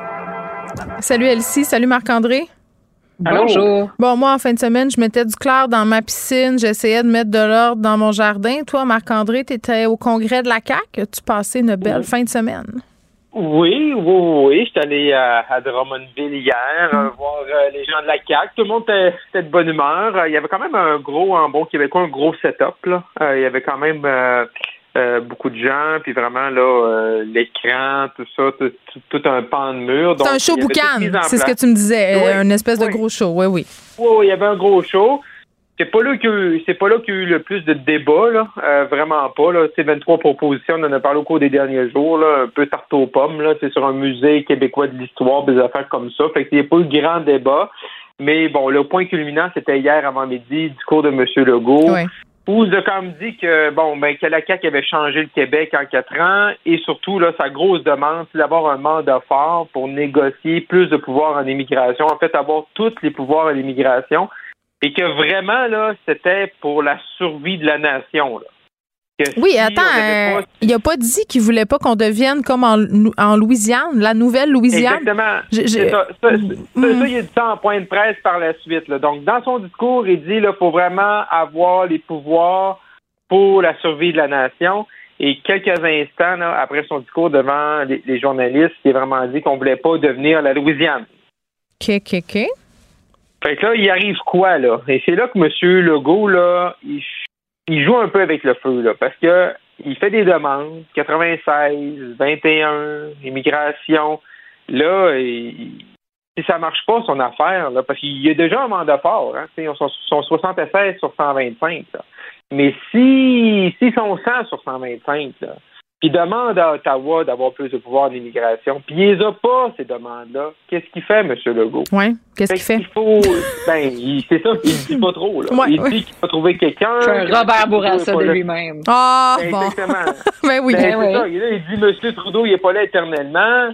Euh, mais tu sais, il y, a, même des délégués en fin de semaine. Il n'y a pas eu beaucoup de, il y a pas eu grand débat, mais il y a un délégué entre autres qui a demandé, là, un militant qui a demandé un, référendum sectoriel là, sur sur l'immigration. Mais on voit que M. Legault là, vraiment son terme de campagne, c'est pas la santé suite à la pandémie, c'est pas l'inflation, le coût de la vie, l'économie, ça va être les questions identitaires et euh, on est déjà on est déjà en campagne.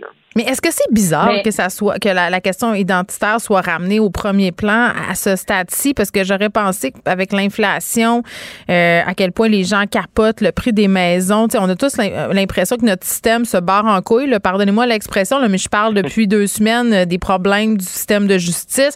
On a parlé des écoles, on a parlé des hôpitaux, des CHSLD, puis lui, il tape sur la question de l'identité nationale. Qu'est-ce qu'il cherche là-dedans, Marc-André, d'un point de vue stratégique? Elle sait aussi, là, après? Ben, moi, je pense qu'ils cherchent parce que les, les Québécois, on est émotifs. Hein. et on vote beaucoup avec notre cœur. Puis dans le fond, là, la meilleure façon de motiver ces gens, c'est de faire appel au vote nationaliste. Là. Parce que c'est voter sur l'économie, là, bon, on fait une baisse d'impôts, c'est-tu 500 mm. pièces, c'est-tu 600 pièces, c'est-tu les gens de moins de 100 000, plus de 100 000, 50 000. Ben ça, ça fait pas appel au cœur. Puis la santé, bon, on, sait tous qu'ils vont essayer de réformer, puis on, on sait tous que ça marchera pas parce qu'on n'est pas capable de changer le paquebot. Fait moi, je pense qu'il veut vraiment faire appel à quelque chose qui va être facile avec ses adversaires, de mm. faire une démarcation. Ben, irrationnel même à une certaine limite, là. Mais moi, j'aimerais amener un bémol quand même parce que, tu sais, on a parlé beaucoup de l'immigration dans les médias puis tout ça, parce qu'évidemment, bon, tu sais, ça amène un clash avec le fédéral puis euh, sur euh, sur les stratégies si jamais il y a un nom. Mais il y a quand même eu dans le discours de M. Legault, dans toute cette idée de fierté, de dire qu'on a repris, tu possession de nos moyens, puis aussi de dire euh, dans sa trame narrative, il dit que bon, il y a des, des zones de turbulence à venir. il a parlé des eaux houleuses, c'est donc dans, par exemple avec l'inflation justement, mm-hmm. avec euh, une possible récession. Donc, c'est important de continuer le changement avec une équipe qui a d'expérience. Donc, il a pas juste parlé non plus mm. d'immigration. Puis Mais il a dit aussi une affaire, euh, Elsie, tu me fais penser, il a dit quand même qu'il faut se méfier des positions trop à droite puis des positions trop à gauche. Puis ça, j'ai trouvé ça important.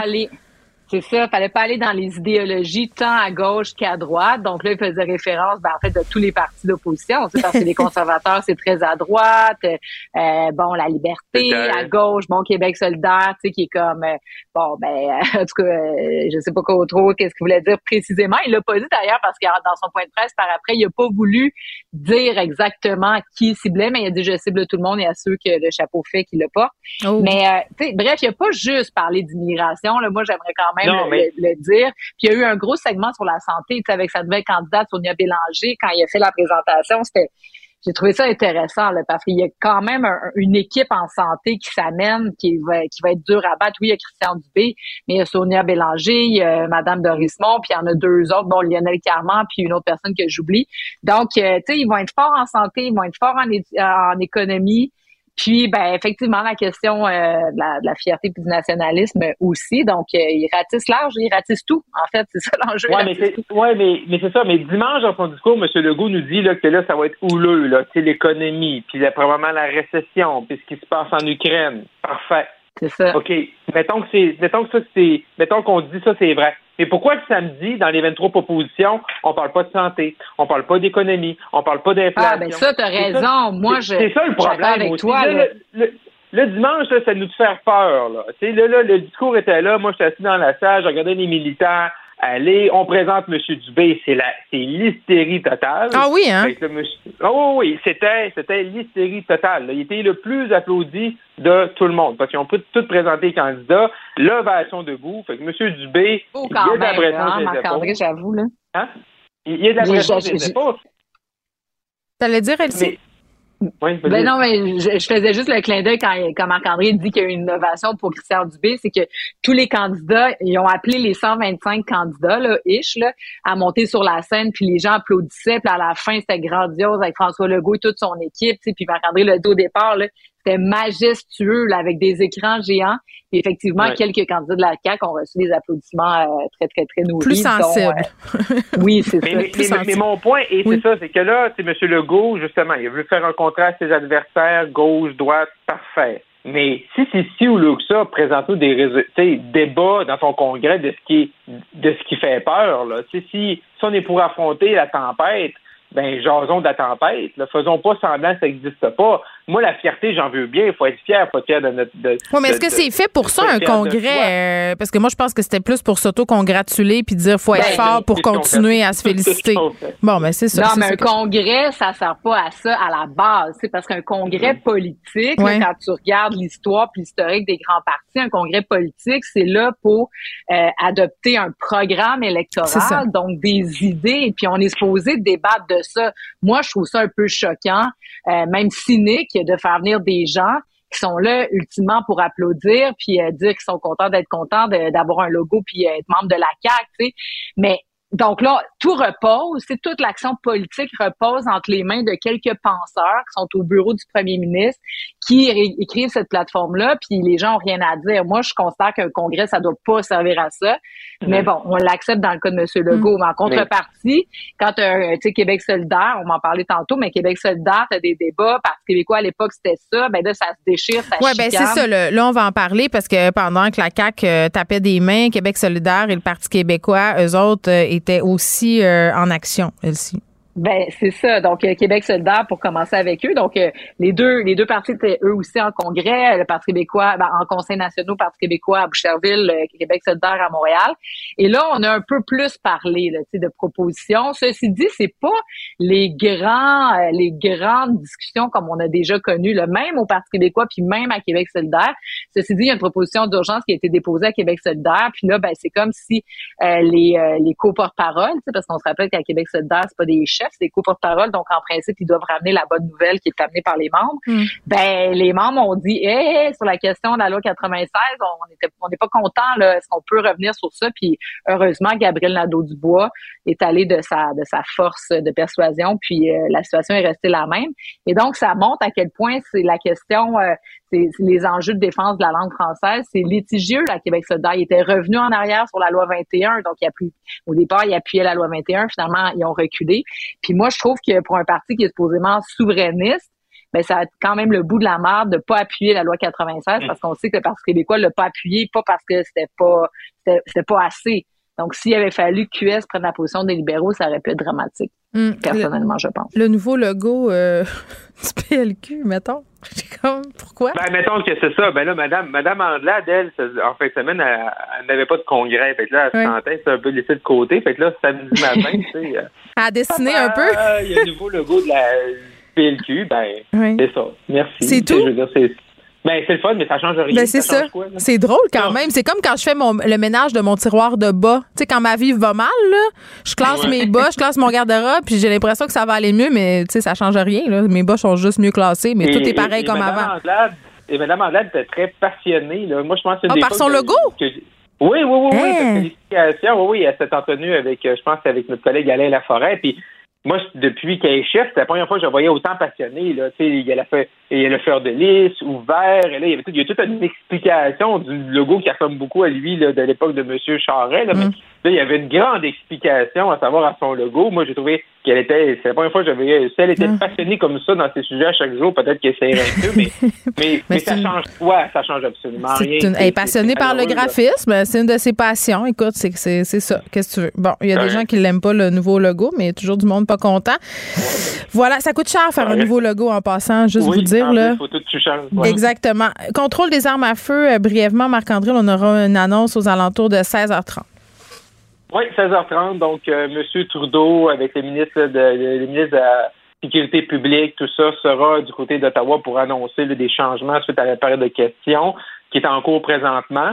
Euh, ce que je trouve quand même un peu, tu sais, on va voir qu'est-ce qu'ils vont annoncer. Moi, j'espère qu'aussi, au-delà de, de resserrer certaines mesures, on parlait des derniers jours hein, du projet de loi C5 là, sur les, mm. peines minimales, de les enlever. J'espère qu'aussi, ils vont s'attaquer à ça, puis également aussi tout le trafic là, qui traverse aux frontières. Mais c'est quand même un peu, les libéraux ils ont quand même fait la dernière campagne électorale suite là, à, quand même à M. O'Toole là, qui, qui, a marqué dans son propre but là, en, en, changeant sa plateforme sur le contrôle des armes à feu, tout ça. M. O'Toole était empêtré là-dedans. Mais c'était comme la grande question. Là. À la fin, M. Trudeau faisait des points de presse, puis si vous votez pour les conservateurs, c'est ça qui va arriver, c'est des armes qui vont être dans les rues, puis on fait peur. Mais l'annonce, là, elle arrive sept mois plus tard et au lendemain d'une tragédie au Texas. Mais ça, qu'est-ce que ça nous dit, là? Ça nous dit que pendant qu'ils faisaient des épouvantails au mois de septembre, ben, ça leur a pris sept mois, que c'est une grosse promesse électorale, un gros enjeu pendant deux semaines, les deux dernières semaines de campagne. Mais là, on agit parce qu'il est arrivé quoi la semaine passée au Texas, Moi, c'est moi c'est ça que j'aime. peut-être là-dessus pourquoi peut-être je ne ferai plus jamais de politique active, là, mais je veux dire, c'est comme employé politique, mais c'est ça qui me choque, c'est pourquoi, là, au lendemain de l'élection, tu ne l'as pas présenté ton projet de loi, là? Puis il serait déjà adopté, là. Oui, ça fait un peu opportuniste. Tout le, temps, réagir à l'actualité. Là, ça arrive aux États-Unis, c'est pas ici, mais là, on va réagir aujourd'hui pour de quoi? Mais t'en parlais déjà pendant la campagne. Pourquoi t'as pas fait ça, tu sais, avant les fêtes? Il me semble que c'était si clair que c'était ton enjeu numéro, un de tes enjeux numéro un pendant, durant l'élection. Effectivement. Merci à vous deux. Au revoir. À demain. Joignez-vous à la discussion. Appelez ou textez le 187 Cube Radio 1877 827 2346. Hello. Madeleine Pilote-Côté est là. Salut Madeleine. Allô Geneviève? Tu voulais nous parler aujourd'hui d'un phénomène tout à fait humain, euh, mais peu reluisant, le phénomène du pas dans ma cour. Puis j'en ai souvent parlé en ondes, tu sais, de toutes nos belles valeurs d'équité, de justice sociale, euh, tu sais, dans le cadre souvent là, des projets de piquerie supervisés. Là, tout le monde trouve ça une bonne idée, mais n'en veut pas derrière chez eux. Tu sais, c'est un peu ça l'idée. Euh, tu parlais de l'installation d'un nouveau refuge dans un quartier de Montréal, puis les gens sont pas contents. Oui, exact. Euh, c'est dans mon quartier. En fait, il y a un nouveau refuge là, qui a ouvert il y a quelques semaines, à peu près un mois. Mm. Puis euh, vraiment, euh, j'ai récolté quelques commentaires. On en entend parler aussi dans dans le voisinage et tout. On le voit aussi sur les, les groupes de mon quartier. Les gens chiolent. Les gens veulent se rassembler ensemble pour peut-être faire fermer le refuge ou je sais pas trop. Mais dans le fond, c'est nouveau. Ce que ça amène, ce refuge-là, ben, c'est un plus grand achalandage de personnes en situation d'itinérance. Mm. Ça fait quatre ans. Puis, ben, le refuge est situé près d'un parc que je fréquente beaucoup. Et ça fait que ces personnes-là, ben, se retrouvent, des fois, en attendant de pouvoir rentrer au refuge, ben, se retrouvent durant la journée au parc. Puis là, au parc, ils ont mis de la sécurité, Geneviève. Il y a genre deux agents de, de sécurité qui se promènent, qui font des rondes euh, toute la journée je pense que les agents de sécurité, c'est peut-être un bon moyen de sécuriser les, résidents, les résidents du quartier. Mais après ça, les commentaires, euh, des fois qui vont un peu trop loin, moi, je suis comme vraiment mal à l'aise avec ça. C'est important dans un quartier. Euh, Qu'est-ce que tu veux dire? Attends, tu, vas vite, là. Les, commentaires, tu veux dire qu'il y a des, résidents, des gens qui sont dans le parc, qui ont des commentaires qui te mettent mal à l'aise sur ce qui se passe? Oui, ben c'est oui un peu. Tu sais, j'ai vu des commentaires comme quoi je veux pas faire mon bobo, je veux pas faire ma bobo, je veux pas faire mon ma hautaine, mais euh, j'ai peur pour la sécurité de mes enfants, j'ai peur pour la la salubrité du quartier. Mais en même temps, je veux dire, ils ont quand même un point. Puis c'est toujours ça le problème avec le pas dans ma cour, c'est que les résidents entre guillemets ont des raisons de s'inquiéter. Je sais pas si ce quartier-là était connu pour avoir un fort achalandage de personnes en situation d'itinérance. J'en ai aucune idée. Euh, mais si c'est un quartier habituellement où les gens voient peu puis que soudainement il y a une convergence, ça c'est une chose. S'ils sont habitués de, de cohabiter avec cette clientèle-là, c'en est une autre. Mais par exemple, si tu prends l'exemple d'un parc, moi comme parent, qu'il y a des jeunes enfants qui se promènent des fois nu-pieds d'un glissade puis tout ça ou un peu partout, je voudrais quand même, moi je veux pas qu'ils soient pas là, mais je veux qu'on m'assure que c'est géré comme du monde. Comprends-tu ce que je veux dire? La nuance est importante. Là. Je dis pas allez-vous-en, mais je dis soyez là puis cohabitons pour que tout le monde soit content. Ben exactement. Je pense qu'il y, a un travail euh, pour les gens plus favorisés dans la société à faire aussi, tu sais, à se rappeler aussi euh, qu'il faut être ouvert et tout. Je pense que c'est vraiment important. Puis tu, tu, tu, tu le disais aussi, Geneviève, tu sais, je pense que ces considérations-là, euh, faut, faut pas les, rejeter non plus. Faut pas euh, non plus, tu sais, avoir peur de l'autre. Ça devient compliqué, mais oui, euh, quand on est dans un quartier, c'est moi, j'habite Hochelaga, Maisonneuve.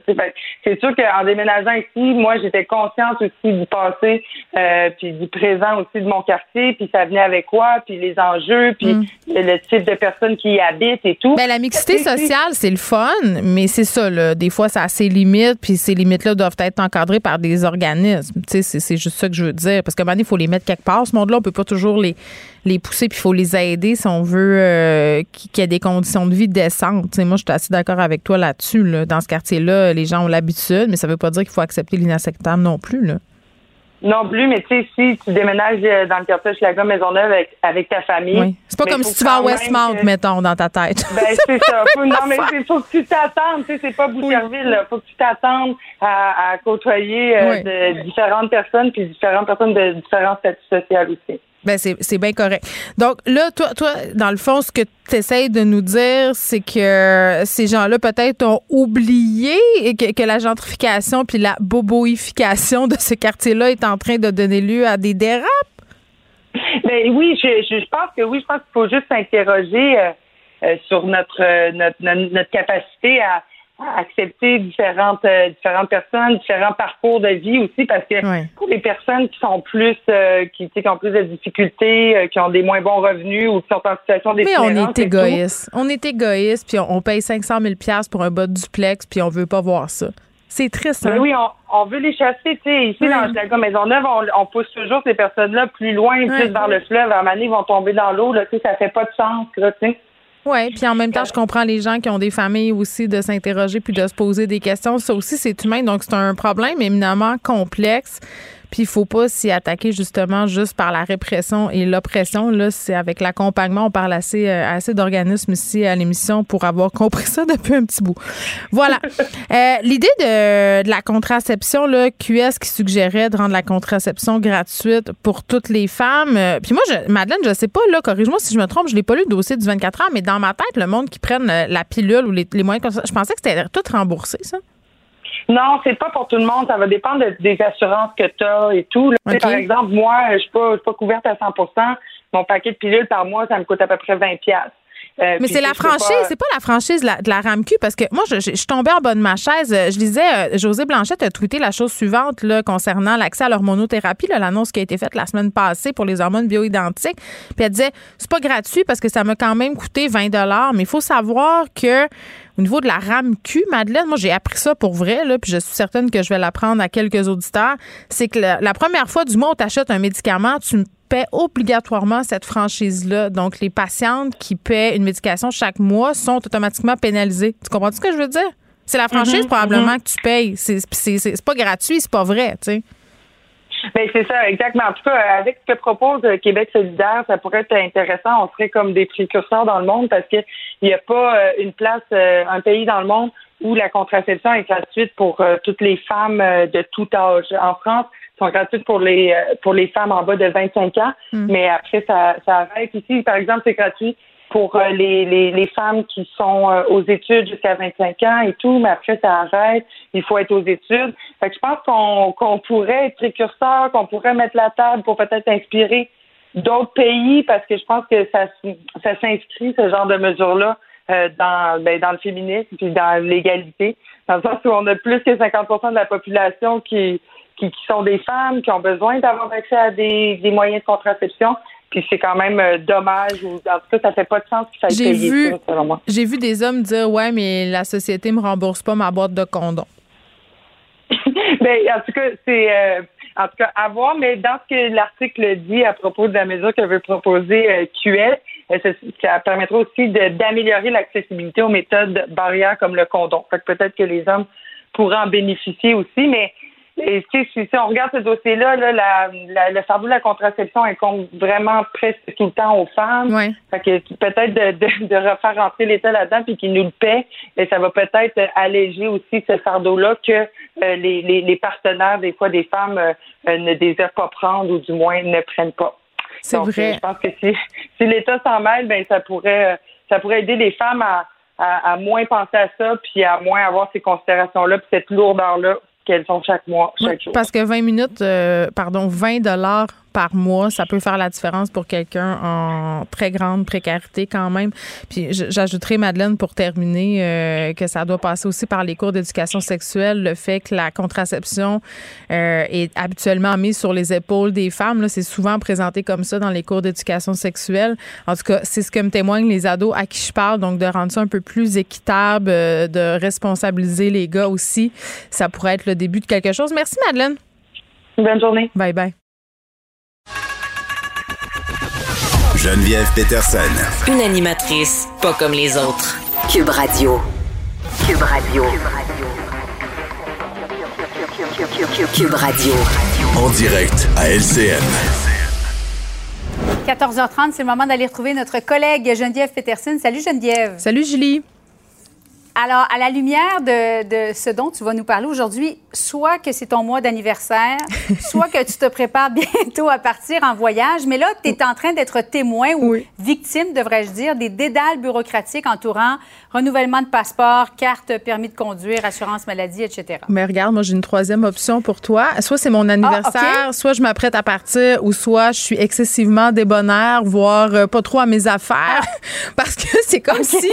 Non, mais comme bien des gens pendant la pandémie, là, je pense qu'on avait d'autres chats à fouetter que renouveler notre passeport et regarder la date d'expiration de notre carte d'assurance maladie. C'est vrai. Même que moi, pendant la pandémie, ma carte a expiré, mais parce qu'on pouvait pas aller euh, au bureau des services, je pouvais la renouveler par la poste sans prise de photo de façon temporaire, OK? Parce que c'était mm. euh, une situation totalement exceptionnelle. Mais, mais là, c'est vrai, là. Dans le prochain mois, il faut que je renouvelle mon permis de conduire, mon passeport, ma carte d'assurance maladie. Et là, la semaine passée, quand j'ai commencé à dire bon ben je peut-être que je partirais peut-être en vacances au mois de juillet quelque ah. part, tu sais parce que moi avant la pandémie, je m'étais réservé des petits billets pour l'Italie, tu sais on s'entend que c'était pas la destination de choix euh, à l'heure de la COVID-19. Donc, je me suis dit, ben, je me reprends cette année, puis peut-être que je partirai, je regarderai ça un moment Et là, là, là, là, là, là, de là, là. Tu sais, moi, je suis la mère qui réserve pas ses 40 jours au mois de janvier, là. Tu pourras, je suis toujours à la dernière minute, donc le passeport ne fait pas exception. Je commence à regarder ça et les gens au bureau riaient de moi puis ils me disaient mais Geneviève, c'est épouvantable. je connais quelqu'un qui a attendu 15 heures au bureau du passeport. Moi, ça fait moi aussi, je connais quelqu'un qui a, ben, attendu 15 heures. C'est ça. Écoute, des, des, histoires épouvantables. Là, 14 heures sans manger, sans boire de l'eau dans une file. Donc, tout le monde me disait que je rêvais en couleur. Puis, tu sais, quand tu reçois les papiers là, de Service Canada, là, on voit le centre, je pense que c'est le centre Guy Favreau à Montréal où les gens. Oui, attendent. De, euh, ils vont là aux petites heures du matin dans l'espoir de voir du. du un, Mais Geneviève, ça, c'est si seulement si et seulement si tu pars dans deux jours. Attends, il y, a, y a des gens qui, Oui, oui, il y a des gens qui se pointaient, mais là, c'est parce que tu peux prendre rendez-vous. Parce que sur le petit formulaire que tu reçois, Julie, ce petit formulaire, tu lis, puis là, c'est marqué va sur Internet si tu veux renouveler ton passeport, puis là, tu as, des choix. si tu pars dans plus de 26 jours, dans moins de 26, dans, dans moins, dans 10 jours. Moi, c'était dans plus que 26 jours. Donc, j'essaie de prendre. Un, ils me disent c'est mieux de prendre un rendez-vous. Écoute, c'est tu sais quand mon rendez-vous? Juste, mettons, c'est le 20. là, tu penses, est-ce que tu as déjà acheté tes billets? Mais je n'ai pas acheté mes billets parce que là, je me disais, ça n'a pas de bon sens. Parce que, tu sais, pour acheter des billets, ça prend un numéro de passeport. Mais pour aller au passeport rapidement, ça prend des billets. Donc, ça prend un billet. Tu vois-tu comme un peu le. Hein? Alors, je sais pas, ils t'ont donné euh, six semaines? Mais, en tout cas, mon rendez-vous, c'est euh, fin juillet, début août. Donc, euh, ah, je pense que cet été, je vais rester au Québec. Donc, ça, c'est la première chose. Puis, il y a des gens qui se rendent là, qui sont dernière minute, puis qui ont perdu des billets d'avion quand même. Ça, c'est absolument triste. Là, où des gens. Imagine le stress. Là. Tu pars en voyage, tu as économisé, tu es super content, puis tu sais pas si tu vas réussir à embarquer dans l'avion. Il y a plusieurs personnes qui sont dans cette situation-là. Puis, Caroline, la recherchiste de mon émission, a fait une demande par la poste euh, et elle essaie d'avoir des, des, nouvelles de sa demande. Et il faut faire une demande pour avoir des nouvelles. Et ça fait déjà quelques jours et il n'y a rien à faire. Elle n'a aucune nouvelle. C'est lettre morte. elle est part comme au mois de juillet, puis elle ne sait pas si ça va pouvoir partir. Puis plein de gens sont dans cette situation-là. Donc, moi, j'ai décidé que cet été, je ne m'imposais pas ça. Je vais encourager le tourisme. Oh, je vais encourager le, hein? tourisme québécois. Non, non, moi, je, je vais payer un chalet, je vais rester ici. Mais là, on en vient à mon permis de conduire et à ma carte d'assurance maladie parce que tu peux faire la prise de photo en, même temps. Donc, je me dis, hey, Geneviève, tu vas te prendre d'avance parce que là, hein, c'est dans plus que des jours, tout ça. Fait que ce matin, J'essaie de me prendre un rendez-vous, toi, même affaire. Donc, j'appelle, je me dis, ben voyons, je vais appeler, ça doit pas être normal. Tellement de gens sur la ligne qui te raccrochent au nez. Ils disent, le volume d'appel est anormalement élevé, veuillez rappeler plus mm. tard. Et donc, là, je suis restée là. Euh, impossible d'avoir un rendez-vous à Montréal, dans aucune euh, succursale où on fait des renouvellements de permis de conduire, photo, assurance maladie. Impossible. Place du puits à côté, non? Non, il n'y a rien. Tu peux pas. Donc, je devrais me déplacer à Brossard. Brossard-sur-Mer. Donc, euh, ma tante, j'ai de réussir à avoir une place cette semaine. Mais tout ça pour dire que c'est la croix et la bannière pour avoir des renouvellements de quoi que ce soit. Et ça, dans tout, euh, dans tous les points de service. Puis moi, j'ai demandé à, Service Canada d'avoir une réaction là-dessus. Puis écoute, c'est sûr que quand on regarde leurs chiffres, on est passé de 69 000 demandes en 2021 à quelque quelque chose comme 269 000 cette année. C'est beaucoup. Mais est-ce qu'ils auraient pu prévoir ça? Il me semble qu'après la pandémie, c'était un petit peu certain qu'il allait avoir une augmentation des demandes. En même temps, c'est la pénurie de personnel partout. Donc, mon conseil aux gens, le prenez-vous d'avance. Vous êtes comme moi, un peu à dernière minute, là, Roger, bon, Oui, Roger Bontemps, là, ça va être correct, puis il va avoir une place, puis le karma va être mon bar. Non, non. Non, le karma sera pas de ton bar. Prends rendez-vous. Fais pas comme moi. Alors, bonne tournée du Québec. Ah, mon Dieu. Oui, bonne tournée de la bureaucratie, plutôt. Merci, Geneviève. Bon après-midi. Bye, bye. Vous écoutez Geneviève Peterson. Cube Radio. Gabriel Caron est là. Salut, Gab. Salut. Écoute, euh, jamais trop tard pour bien faire, comme on dit dans le jargon. La dernière sorcière de Salem, enfin innocentée, après des siècles. Ben oui, 329 ans plus tard, pour être exact. En fait, bon, les sorcières de Salem, là, si vous saviez pas, c'est une histoire vraie. Et il y a pas moins de 150 personnes, principalement des femmes, sans grande surprise, qui ont été accusées de sorcellerie dans des procès mm. euh, qu'on pourrait vraiment qualifier là, de, de paranoïa généralisée. C'est sûr qu'on aurait été accusé à l'époque, Gab. Je veux, je veux juste que ça soit clair. Ben oui, très clairement. Là, les premières à être accusées, puis les premières au bûcher, très clairement. On aurait peut-être brûlé ensemble. Ah, c'est dans la main oui. tout, peut-être. On ne sait pas. non, mais on rit, mais c'est une époque épouvantable. Il y a des femmes qui ont perdu la vie, tu l'as dit, dans des conditions complètement atroces. Il y avait, il y avait ça, puis il y avait l'idée aussi de tester les sorcières. Là, on les jetait à la rivière euh, dans des cages attachées, puis euh, si elles mouraient, c'était des bonnes catholiques. Si elles s'en sortaient, c'était des sorcières, donc on les brûlait après. Tu sais, t'avais aucune chance, finalement. Ben oui, exactement. Là, c'est pile ou face euh, dans les deux côtés, super. Donc euh, euh, ça. Puis moi, avec les sorcières de Salem, c'est vraiment une histoire qui m'a beaucoup fascinée parce que ça se passait ici. Tu sais, d'habitude, les procès de sorcières, c'est toujours en Europe, c'est toujours loin, tandis que Salem, ben c'est proche de Boston. Là, mm. ça se fait en voiture d'ici. Donc il y a quelque chose qui est proche de la maison.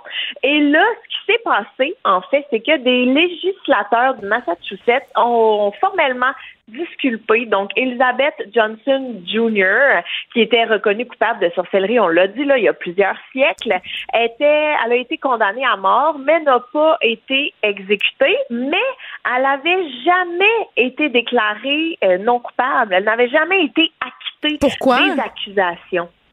Euh, parce que, ben, au cours des siècles qui ont suivi, euh, la majorité des victimes ont été exonérées et il y en a beaucoup qui ont eu des enfants, qui ont eu de la postérité, qui ont pu, bon, faire blanchir leur nom, qui ont pu euh, se battre pour rétablir, en fait, les, la, vérité. Oui, exact. Tandis que, ben là, dans le cas d'Elizabeth Johnson, c'est comme Junior, c'est comme celle qui est tombée entre les mailles, hmm. celle qu'on avait Mais OK, pourquoi 329 ans plus tard, on rouvre ce dossier-là? Écoute, je trouve que c'est tellement une belle histoire. Là. C'est grâce à des élèves.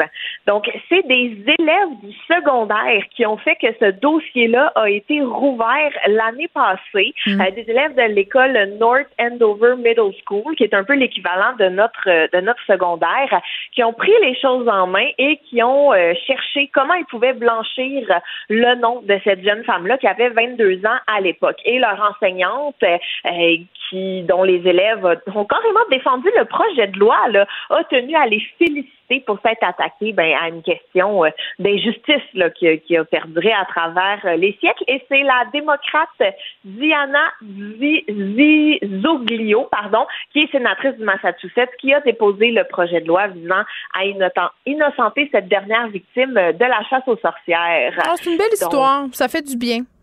Ben oui, vraiment, mais bon, évidemment, elle n'a pas pu s'empêcher de faire quelques parallèles, évidemment, avec la condition féminine en ce moment, disant que oh, faut continuer de se battre et qu'il faut pas lâcher. Donc, euh, même si ça date, il y avait quand même des petits relents d'actualité. Oui. Hmm. Des euh, vidéos porno à l'aéroport, est-ce que c'est pour divertir les passagers qui euh, ont raté leur correspondance? ça serait quand même du bon divertissement, là, mais en fait, euh, c'est une histoire qui se peut pas. C'est tellement niaiseux. Euh, ça s'est passé au Brésil, donc dans un aéroport de Rio de Janeiro, et euh, je ne mentionnerai pas que les passagers ont été très surpris parce que tous les écrans publicitaires au même moment dans l'aéroport se sont mis soudainement à diffuser des vidéos pornographiques. De même. Mais oh mon Dieu. Moi, je, je vais jamais oublier. Puis je sais même pas si c'est vrai ou si c'est une histoire que mon ami raconte pour se rendre intéressant, mais, mais je pense que non, parce qu'il me l'a raconté tellement de fois. Il m'a raconté qu'à à son école en maternelle, donc ça fait quand même un petit bout, son enseignante a voulu mettre un film euh, aux élèves parce que je sais pas pourquoi. Et euh, son, son mari avait enregistré par-dessus. C'est dans le temps qu'il y avait des vidéocassettes. C'était un ben bleu oui. nuit. Puis ça avait parti, avait parti le film, puis elle était allée aux toilettes. Tu sais, là, des fois, les Oh, profs font ça. non. Oui, puis quand revenue, écoute, c'était le film de fesses qui jouait et les enfants, il y en avait qui pleuraient, qui riaient. La, la marde que ça avait faite, Gab, là, ben, c'est ce qu'il me raconte. En fait, ça se passait dans une école au Saguenay. Imagines-tu l'incident? Épouvantable? Bleu nuit à maternelle. Eh Oui. boy, hein? Ouais, puis même Mais si en- Bleu Nuit, c'était pas nécessairement si explicite que ça là, pour des enfants de 5-6 ans. En plus, c'est ta prof qui te met ça. Écoute, je pense que si ça se passait aujourd'hui, ça- elle perdrait son emploi. Là. Ça serait inacceptable. Je sais pas, en tout Ben, cas. ben, je pense que oui. Je pense que l'école fermerait, puis tout le monde ferait l'école à la maison. Là- ce serait un scandale. Est-ce qu'on sait si sur ces vidéos pornographiques-là qui sont soudainement apparues sur les écrans publicitaires, est-ce qu'on sait c'était quel type de vidéo? Parce que on se rappelle que récemment, on a eu droit à une vidéo de pied de la part du gouvernement du Québec. On sait-tu c'est quoi qu'il y avait dessus? Hey, et, et c'était euh, très explicite. là. C'était vraiment de- des relations Oh, sexuelles. c'était l'acte. de la vraie, de vraie porn, là. Pas euh, des petits bisous ou un petit Ouais. C'était pas Bleu Nuit, là. Non, non, non, non, non. C'était euh, X, X, X, X, X, X, X. Oh my Et- God. et ça a été évidemment là tous les passagers ben c'est devenu viral sur les réseaux Ben, sociaux parce que tout le monde filmait ça partageait ça. Et on sait pas vraiment pour l'instant qui est à l'origine de ce piratage. On sait même pas pourquoi en fait. Tu sais, on, Ben, c'est moi, peut-être j'ai juste une bonne que c'est ça, quelqu'un qui s'ennuyait, qui avait un petit peu de temps libre, qui s'est dit tiens, je vais, euh, je vais faire jaser tout le monde aujourd'hui à l'aéroport. Mais la compagnie qui gère l'aéroport a expliqué que c'était uniquement sur les écrans publicitaires et non les écrans Hmm. qui diffusent les informations des vols. Bon, Donc, si tu prends pas- l'avion avec tes enfants, ça peut être un petit peu embarrassant. Ben effectivement, il y en a qui ont euh, crié au scandale, disant que c'est un manque de respect, puis que bon pour les enfants, ça peut être traumatisant. Mais je te dirais que la majorité des gens ont trouvé ça cocasse. Ben, C'est drôle. Puis c'est l'occasion euh, peut-être. même- Ben oui, tu dis à tes enfants, tu leur donnes un petit cours d'anatomie, puis tu leur dis que ça se passe pas de même dans la vraie vie, puis tu passes à un autre appel. Ben exact. Puis il y a même quelqu'un qui a rebaptisé l'aéroport l'aéroporn et je J'adore. trouvais ça très très drôle. Merci, Gab. Salut. Pour elle, une question sans réponse n'est pas une réponse. Geneviève Peterson. Cube Radio. On est avec Clara Loiseau, journaliste au Journal de Montréal. Salut, Clara. Oh, est-ce que Clara est en ligne? Oui, Clara, t'es là? Oui. Oui, parfait. On t'a parlé la semaine dernière, là, tu étais au Texas pour couvrir évidemment les malheureux incidents. Euh, là, tu es, de retour. Euh, tu as pu euh, assister, en fait, au congrès de la NRA. Euh, mais avant qu'on l'aborde, tu chroniquais euh, ce matin, en fait, tu écrivais sur le processus de deux Américains qui voulaient s'acheter des armes euh, au Texas. Là, C'est comme si vous aviez essayé de faire une espèce de mise en situation à quel point c'était facile de s'en procurer. Explique-nous un peu, euh, c'est quoi le processus, puis si c'est- c'est facile, puis qu'est-ce qui est nécessaire pour s'acheter une arme au Texas? Ben, alors en fait, euh, les deux personnes avec qui je suis allée euh, hier pour aller m'acheter, enfin voir un petit peu le processus, c'est deux Ouais. personnes qui sont des militants anti euh, anti armes à feu. Euh, donc c'est des gens qui manifestaient devant le congrès de la NRA. Ouais. Euh, donc à- moi je les ai rencontrés. On est parti dans un magasin au hasard, sans vraiment savoir si on allait pouvoir euh, faire- tenter l'expérience. On est arrivé et elle- les deux fois ça a été la même chose le vendeur nous demande qu'est-ce qu'on cherche comme euh, comme arme. D'un côté, j'avais une jeune fille de 22 ans qui en voulait un pour qu'elle puisse rentrer dans son euh, dans son sac à main. Et de l'autre côté, l'homme avec qui j'étais, lui, il a demandé quelque chose pour pour se défendre. En moins d'une minute, on leur a proposé des armes qui pouvaient leur plaire. En moins d'une minute, ils avaient une arme entre les mains. Et euh, finalement, euh, la jeune femme n'a pas euh, voulu aller plus loin dans le processus parce qu'elle savait qu'elle voulait pas acheter d'armes. Par contre, L'homme, lui, il en a acheté une et ça a pris, euh, ça a pris 15 minutes pour, pour qu'il puisse avoir, partir, quitter le magasin avec son arme. Mais OK, c'est quoi les vérifications qui sont faites? Alors en fait, il faut juste avoir plus de 18 ans, un permis de conduire du Texas qui est valide, donc pour prouver que tu es résident du Texas, que, que tu viens de là. Et ensuite, tu remplis un quelques formulaires, quelques signatures. Là, ils regardent avec un programme du FBI par rapport à ton permis si tu as des antécédents judiciaires. Mm. Et c'est tout. Tu payes avec ta carte de crédit. Je lisais dans ton papier qu'il y avait 90% des gens environ qui passaient euh, ces simples vérifications-là. Donc, c'est facile. Oui, ça, c'est ça, c'est les deux vendeurs qui m'ont dit ça dans les deux vendeurs qui sont de deux magasins différents, qui ont confirmé que généralement, ça, 90 des gens passent. Ça peut prendre entre une minute à euh, trois jours. Mais il y a euh, apparemment ce qu'on nous disait, c'est que dans les pawn shops, euh, tu peux aussi aller là-bas. Et si ça prend plus de trois jours, ils te donnent l'arme, ils te vendent l'arme sans, sans plus de vérification. Bon, toi, est-ce que pendant que tu étais avec ces personnes-là, pendant que tu étais témoin de, de, ces. Bon, je vais appeler ça ce magasinage-là, même si ça fait bizarre à dire, Clara, là, est-ce que mhm. tu sentais que les vendeurs s'intéressaient à pourquoi les deux personnes euh, voulaient s'acheter des armes? Autrement dit, ils posaient-tu des petites questions à part euh, qu'est-ce que tu veux faire avec ça euh, dans le sens de façon utilitaire? Là? Y avait-tu des questions autres? Non, absolument rien. Absolument rien. Et en fait, moi-même, ce qui m'a, je pense, le plus choqué, c'est quand tu sors en fait du magasin avec un fusil. Donc, c'est quand même une boîte qui est énorme, qui est reconnaissable parce que c'est quand même rouge euh, c'est rouge pétant, la boîte de, de l'arme avec laquelle on est parti hier, et il n'y a personne qui te regarde dans le magasin. C'est comme si tu sortais avec, euh, avec euh, je sais pas moi, un ballon de basket, quoi. Non, mais c'est vrai ce que tu dis. C'est un objet comme un autre, on dirait. Eh, je voyais les photos là dans le journal de Montréal, des espèces de d'étagères où sont empilées des, des, petits, des petites armes de poing pas plus grandes que ma main, comme si on vendait quasiment des bonbons. Mhm. Oui, oui, non, non, c'est complètement fou. Il y a même, euh, hier, dans un des magasins dans lequel je suis allée, il y a même un rack spécial avec euh, tous les euh, tous les fusils et carabines qui sont en solde. Ah. il y a des soldes. Il y a aussi des offres spéciales, souvent, où tu peux avoir, tu, tu peux acheter un pistolet et tu vas avoir une boîte de munitions ou alors tu vas avoir un étui pour ranger gratuitement avec l'arme que tu viens d'acheter. Bon, en même temps, c'est un, un, bien, euh, c'est un bien commercial. Là. Je peux comprendre qu'il y, a des sols. Je suis pas ça que ça me choque particulièrement. Ce qui me choque, c'est le fait que euh, on, puisse en acheter aussi facilement, puis que ce soit des armes euh, quand même aussi assez puissantes, puissantes là, pardon. il y avait des, il y a des shotguns, il y a toutes sortes d'affaires. tu te demandes des armes de guerre. Qui, qui a besoin de ça? sais pourquoi c'est, en vente libre? Ben ça, c'est la question un peu que tout, tout, le monde tout le monde se pose, sauf les amateurs d'armes, en fait. Ouais.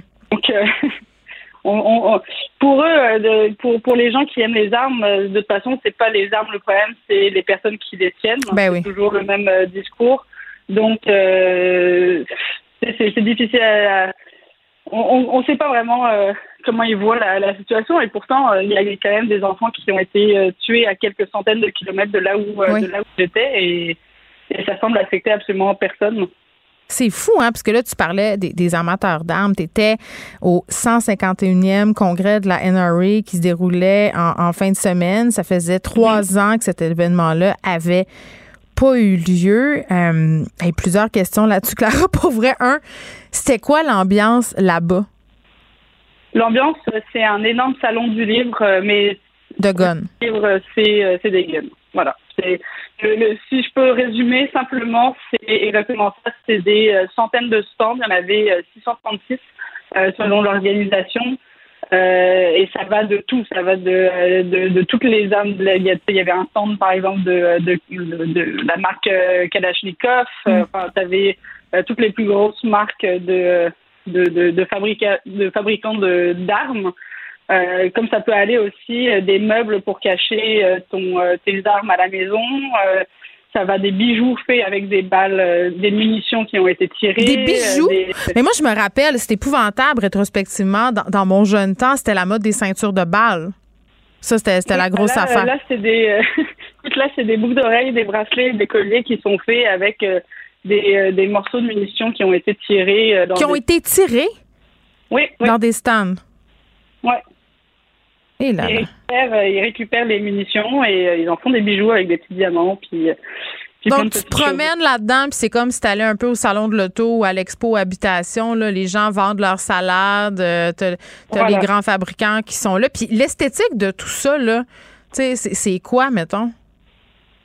Euh, dans quel sens? Ben, tu sais, je, je, sais pas, est-ce qu'il y a un certain type de personne? Est-ce qu'il y, a un certain habillage graphique euh, des kiosques? Est-ce que c'est un imaginaire de guerre? C'est quoi le l'espèce de, d'ambiance symbolique autour de tout ça? Comment ils marketent ça, la, culture des guns, ce monde-là? Ben, j'ai l'impression qu'en fait, il y avait vraiment deux espèces de, de, stands différents. Il y en avait qui étaient euh, très euh, très classe, mettons, où les vendeurs étaient très bien habillés. Euh, bon, des fois, il y avait des, des filles, de, de, très jolies filles qui, qui faisaient la promotion des armes. Et il y a d'autres stands où c'était vraiment, euh, on était euh, chez les, euh, excusez-moi l'anglicisme, chez les rednecks du Texas, quoi. C'était vraiment des, des cow-boys avec des accents parfois un peu incompréhensibles. qui sont avec leur chapeau, leurs bottes et qui, qui montrent leur stand. Quoi. Puis toi, est-ce que tu as parlé à des gens là-bas ou tu as juste observé? Moi, j'ai parlé avec des gens, j'ai parlé avec des amateurs d'armes, j'ai parlé avec des, des gens qui tenaient des stands. Euh, j'ai vu un peu, un peu de tout. Puis, est-ce qu'à aucun moment on a fait allusion à la tuerie d'Ulvade? Non, à aucun moment. Il n'y a pas eu un euh, instant dans la fin de semaine où on s'est dit on va rendre hommage à ces victimes-là, où c'est épouvantable, qu'est-ce qui s'est passé, on a une responsabilité en tant que propriétaire d'armes, je ne sais pas comment il aurait pu tweaker ça, mais rien, niet, nada, pas un mot. Il y avait euh, un mot qui était écrit euh, sur euh, sur l'entrée du congrès, il me semble. sinon, après, moi, j'ai pas assisté à, parce qu'il donne des conférences. En même temps, il y a des conférenciers. par contre, moi, j'ai assisté à la conférence de Donald Trump, tous qui eux ont qui eux ont observé, ont rendu un peu hommage aux, aux victimes.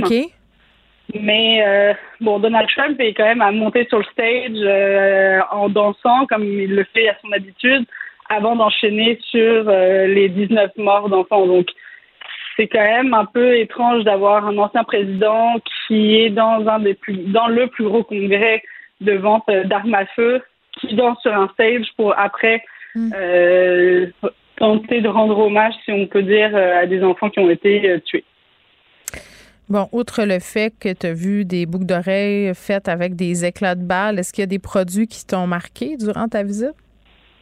Ben écoute, moi c'est vraiment euh, euh, les, les, produits les plus marquants. Ça va être euh, bon un, un, un, outil qu'on peut accrocher euh, à notre soutien-gorge pour avoir notre revolver à portée de main sous, euh, sous notre chandail. J'aurais tellement euh, peur, Clara, d'avoir ça sur moi. Là, tu sais que je lisais, bon, la, la, jeune fille qui voulait s'acheter un, petit revolver pour mettre dans sa sacoche.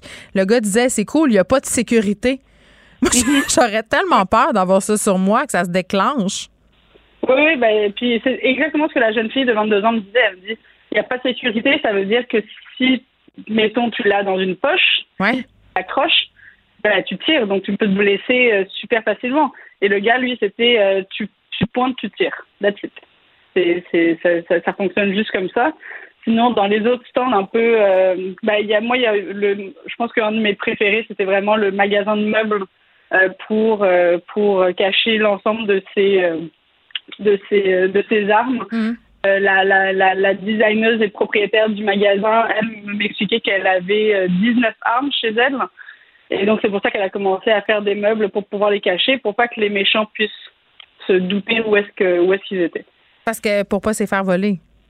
Voilà. Puis, euh, excuse-moi, je, avec. Oui, puis je reviens euh, un peu à, ton expérience de terrain avec les deux personnes. Euh, j'ai oublié de te poser la question, puis c'est important. Là, quand tu achètes une arme comme ça aux États-Unis, est-ce qu'ils te vendent les balles en même temps? Maintenant, tu peux les acheter en même temps. Ah, ben c'est super. OK. Mm. un, des trucs, moi, qui m'a particulièrement laissé perplexe, Clara Loiseau, c'est les gens qui allaient visiter le congrès de la NRA en famille, avec des enfants. Il y mm. avait beaucoup d'enfants là-bas, là. Oui, il y avait des centaines d'enfants même. Il y avait des bébés, il y avait des bébés qui étaient dans les bras de leurs parents, qui étaient dans des poussettes. Il y avait des enfants de tous les âges, des adolescents qui euh, qui regardaient avec euh, beaucoup d'attention, notamment les Kalachnikovs. Euh, c'est très perturbant de voir des enfants euh, qui tiennent des armes qui sont parfois plus grandes qu'elles. Ils sont, ils sont invités à les manipuler, ces armes-là? Ah oui, ils peuvent venir et se servir tout seuls sur les stands. Incroyable. C'est vraiment une autre, une autre culture, voire même une autre planète. pour nous, Québécois, ça, ça a vraiment l'air surréaliste. C'est vraiment pas dans notre culture, ça, c'est sûr. Si je, peux, même t'ajouter quelque chose qui va, qui va sûrement encore plus te choquer que juste voir des armes. Euh, c'est que la jeune fille de 22 ans avec qui j'étais euh, hier m'a expliqué que bon, ses parents ont toujours eu euh, des armes aussi, mais seulement pour se défendre à la maison. Par contre, au Texas, dès que tu commences à être capable de tenir une arme à feu dans les mains, tu peux aller au centre de tir avec tes parents. Et elle, elle a commencé à tirer avec sa petite sœur à l'âge de 5 ans dans les centres de tir. Oui, en même temps, je connais bien des jeunes en région qui ont manipulé des armes à l'âge de 7, 8, 9 ans. Moi, je fais partie de ces enfants-là, mais c'était pour la chasse. C'était pas dans une optique de défense. Je pense que c'est c'est quand même euh, oui, il y a une très grande différence là, euh, bien évidemment. Tu t'en vas en vacances, euh, Clara Loiseau, j'ai envie de te dire qu'elles sont bien méritées tes vacances. oui. je viens d'atterrir à Montréal. je, je, pense que oui. T'as donné. Oui, euh, puis ta couverture, ça devait pas être facile. On en a jasé ensemble la semaine passée. C'est toujours très intéressant de te lire dans le Journal de Montréal. Clara, merci. Ben, merci beaucoup. Bye bye. Geneviève Peterson. Elle réécrit le scénario de l'actualité tous les jours. Vous écoutez Geneviève Peterson. Cube Radio. Léa Mais je veux que tu le saches que ça a un effet. Mathieu Cyr. Ouais, mais ça, c'est vos traditions, ça. La rencontre. Il y a de l'éducation à faire. Faut avouer que je suis pour la démarche. La rencontre Strisky-Cyr. Salut à vous deux. Salut. Mon Dieu, y a-tu quelqu'un qui est en train d'ornifler ou de faire de la coke pendant qu'on commence ce segment? Euh, non, je ne crois pas. Parce que je suis un peu enrhumée, mais je fais pas de la oh. coke, je vous jure. Vous avez l'air. Vous avez l'air coupable. vous avez l'air coupable. Vous avez l'air coupable. Ben non, je vous taquine. J'essaie juste de vous mettre dans l'embarras. Après la valise de dildo dont j'ai entendu parler toute la fin de semaine, ma mère était pas contente. Juste te dire. Elle était gênée. Elle était gênée de moi. Oui. Ben là, c'est elle qui les a donnés, quoi. Non, c'est pas elle qui les a donnés, mais j'ai dit, maman, écoute, euh, écoute-moi pas des fois. Tu sais, des fois, il y a des affaires qui se disent que t'as pas besoin d'entendre. Voilà. Euh, non, c'est une grande personne. Exactement. Mathieu, tu voulais revenir euh, sur ce procès freak show entre Johnny Depp et Amber Heard. Oui, ben, c'est parce que le, jury délibère à partir de demain. Hmm. Et puis Amber Heard, ben, comme tout le monde le sait, ça fait, écoute, ça a fait les manchettes. Je pense que ça, ça, que ça a dû accoter la guerre en Ukraine, point de vue poids médiatique. C'est complètement fou. Euh, Amber Heard qui euh, se dit victime de violence conjugale, Johnny Depp qui se dit lui aussi victime de ça, puis qui la traîne en cours pour euh, pour euh, pour, pour diffamation. Et puis, tu sais, avec les preuves qu'on a vues, tu sais, il y a, des choses qui m'ont marqué pendant le procès. Mm. Puis, ben, premièrement, je trouve que ça a comme ça a comme mis comment je peux dire ça? Ça a enlevé, ça a enlevé le, le hashtag on vous croit, tu sais, qu'on avait avant, ça, ça a vraiment, ça a éraflé ça, je trouve. Ça a éraflé le, le hashtag MeToo aussi. Ça, et par, la, par le fait même, ça, ça, ça met Johnny Depp au rang de héros. Euh, si tu regardes Justice for Johnny Depp, euh, ça récolte 17 milliards de vues sur TikTok et c'est 53 millions de vues pour Justice for Amber Heard. Fait que, ça fait pas le poids. Là. 17 milliards versus 53 millions, c'est complètement ridicule. Non, puis on en jasait, euh, Mathieu, la semaine passée. Il y a des TikTokers qui ont augmenté leur following de beaucoup en couvrant cette affaire-là de façon ultra orientée, en omettant des détails. Il y a des magazines qui ont acheté du contenu sponsorisé pro Johnny Depp parce que ça fait des clics. Puis là, puis je lisais, je me rappelle plus qui a dit ça dans, parce que bon, il y a beaucoup d'analyses, euh, des bonnes, des moins bonnes, mais euh, c'est une personne euh, qui s'exprimait sur les relations toxiques. Puis ce qu'on disait, c'est que, parce que, tu sais, là, ce qui ressort, c'est que les deux ont l'air toxiques et tout ça, mais la personne, ce que je trouvais intéressant, c'est qu'elle disait, tu sais, dans une relation toxique, il y a quand même toujours quelqu'un qui est en position de pouvoir. Puis dans ce cas-là, ben je m'excuse, mais le plus célèbre et le plus riche, c'est quand même Johnny Depp. Tu sais, donc, il est clairement en position de pouvoir. Puis elle, elle n'est pas équipée pour veiller tard par rapport à tout ça. Puis tout le monde la traite de méchante. sais. Puis moi, j'ai pas d'opinion pour vrai. Je trouve pas que c'est à moi de m'en faire une. Moi, le tribunal populaire, j'en peux plus. D'ailleurs, Sophie Durocher écrivait là-dessus euh, ce matin là, par rapport à cette cause-là. Euh, parce que c'est ça qui est en train de se passer. C'est une guerre de relations publiques et c'est épouvantable. Ben tout à fait. Faut pas, faut pas quand même oublier les faits euh, que ben tu sais Johnny Depp beau être hyper charismatique, très bon comédien, tu le quitte, mais il a quand même écrit euh, I'll smack the ugly cunt around, puis il a dit que il voudrait brûler et la violer, son corps mort. Puis ben, donc.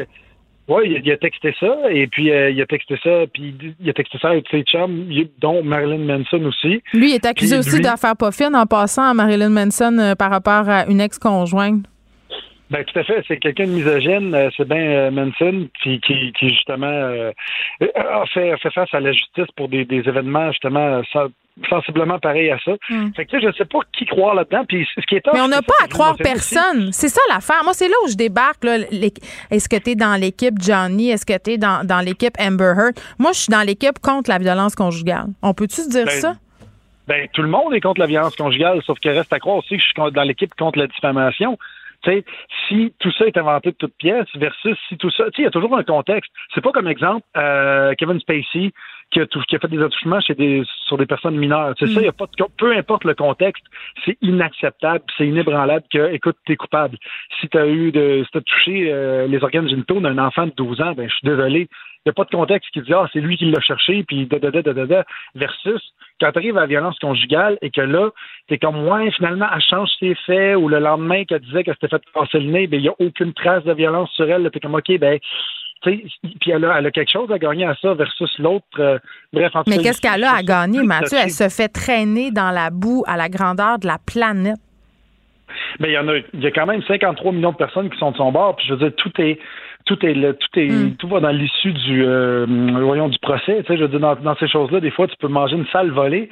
Je veux dire, c'est un peu comme la finale de la Coupe Stanley. Là, tu peux avoir le nez cassé, tu le quittes, tu arrives à la fin, tu lèves le trophée, c'est toi qui as gagné.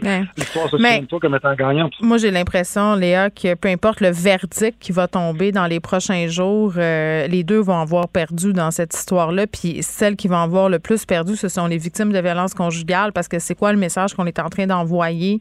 Euh, que quand tu te plains de violence conjugale, un, tu peux te faire accuser de diffamation. Deux, qu'on puisse remettre en question chaque mot, chaque phrase, chaque vidéo, chaque virgule euh, pour invalider ta version. Puis moi, je ne veux pas me prononcer sur cette cause-là. Je n'étais pas là. Je ne l'ai pas assez suivi pour me prononcer. Mais clairement, à la façon dont les gens reprennent cette affaire-là, euh, je trouve qu'on recule. On fait des, des pas en arrière. Oui, ben euh, je sais pas si on recule. Moi, j'ai rien suivi de cette ben, affaire-là parce que ça me dégoûte. Je sais pas comment tu fais. Moi, parce que je lisais la fille du New York Times, une reporter qui disait Moi, je suis pas, mais c'est l'affaire qui me suit. C'est partout. Ben, c'est vraiment, ça, vraiment ça. Moi, je veux dire, j'ai j'ouvrais mon TikTok, je voyais ça, puis tu sais, comme tu dis, quand tu vois un clip qui déforme la réalité par rapport à ce qu'Amber Heard a dit, là, tu veux voir ce qu'elle a dit pour vrai. Fait que, ouais, mais pas mon enfant. Mon enfant de 15 ans, il veut pas le voir. Lui, il veut juste se laisser influencer, puis il réécoute Pirates des Caraïbes en se disant que ça n'a pas de bon sens. Léa, t'allais te dire? Mais moi, je, je, je, je, je, les vois, je les vois passer, là, je vois leur face, je vois leur linge qui change. Fait que je me dis que ça doit être une autre journée, mais je, oui. je, je peux pas regarder ça. Ça, me déprime les, les quand, quand c'est comme indécent qu'on puisse assister à tout ça, tu trouves pas? Ben, c'est surtout quand il y a un niveau de toxicité immense dans un couple, je veux dire, je trouve ça très difficile de Allô, ils se filmaient les deux. Moi, c'est ça que ben, je disais à mon chum. en fin de semaine, j'ai dit, tu sais, mon chéri, si on arrive à un moment dans notre relation où on se filme puis on s'enregistre, je pense qu'on va arrêter ça. Hein. Il était d'accord. Ben c'est ça. C'est qu'il y, y, a une espèce de niveau de toxicité dans des relations malsaines où est-ce que je décroche là, mm. parce que je sais que c'est un espèce d'engrenage, cette affaire-là. ça devient comme un mécanisme où est-ce qu'ils sont pognés là-dedans. Puis moi, j'ai choisi de prendre, euh, de, de, de, juste m'éloigner de cette affaire-là. Puis pas, je, je, cherche pas à savoir qui a tort, qui a raison. Puis je suis d'accord avec vous sur l'espèce de comme laissons la justice faire son travail. Mm. Maintenant, tu sais, je trouve que au moins on parle de violence conjugale. Puis la violence conjugale, c'est que c'est aussi ça. C'est aussi cette espèce de relation toxique, dégueulasse, où est-ce que les gens sont dépendants de cette espèce de feeling de toxicité, puis d'anxiété, puis de violence. les montagnes russes.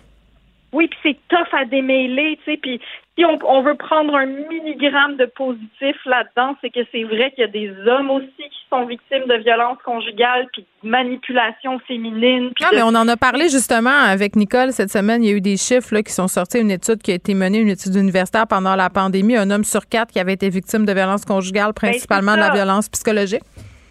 Puis, et ça, mais c'est vrai qu'on en parle moins Puis la toxicité euh, féminine, la, la, féminité toxique aussi, ça existe. Puis tu sais, c'est, c'est, complexe, mais je veux dire, moi j'en connais là, j'en connais du monde qui se sont pognés dans des relations où c'est clairement la fille a un problème là, c'est, c'est elle qui a le problème, puis c'est lui qui est victime, puis ça existe. Ben oui. fait, dans dans le cas de Johnny Depp, je, je, veux je sais ben, on pas. On le sait pas. non, non, c'est ça. Là, c'est, moi, c'est là où je débarque. La seule chose, que, on le sait pas. La seule chose, c'est que si c'était, si on parlait d'athlète olympique ou de, ben, je sais pas, mettons, un, un plombier puis une serveuse ou whatever, tu sais, t'as, as moins le jeu d'acteurs qui rentre en ligne de compte. Mais là, on parle de Ben deux oui. acteurs chevronnés d'Hollywood, fait qu'ils peuvent tous jouer, ils sont habitués de jouer leurs émotions, et c'est là que ça devient vraiment difficile. Mais même eux, pour les, mais même euh, pour- eux, pour Mathieu, les jurys.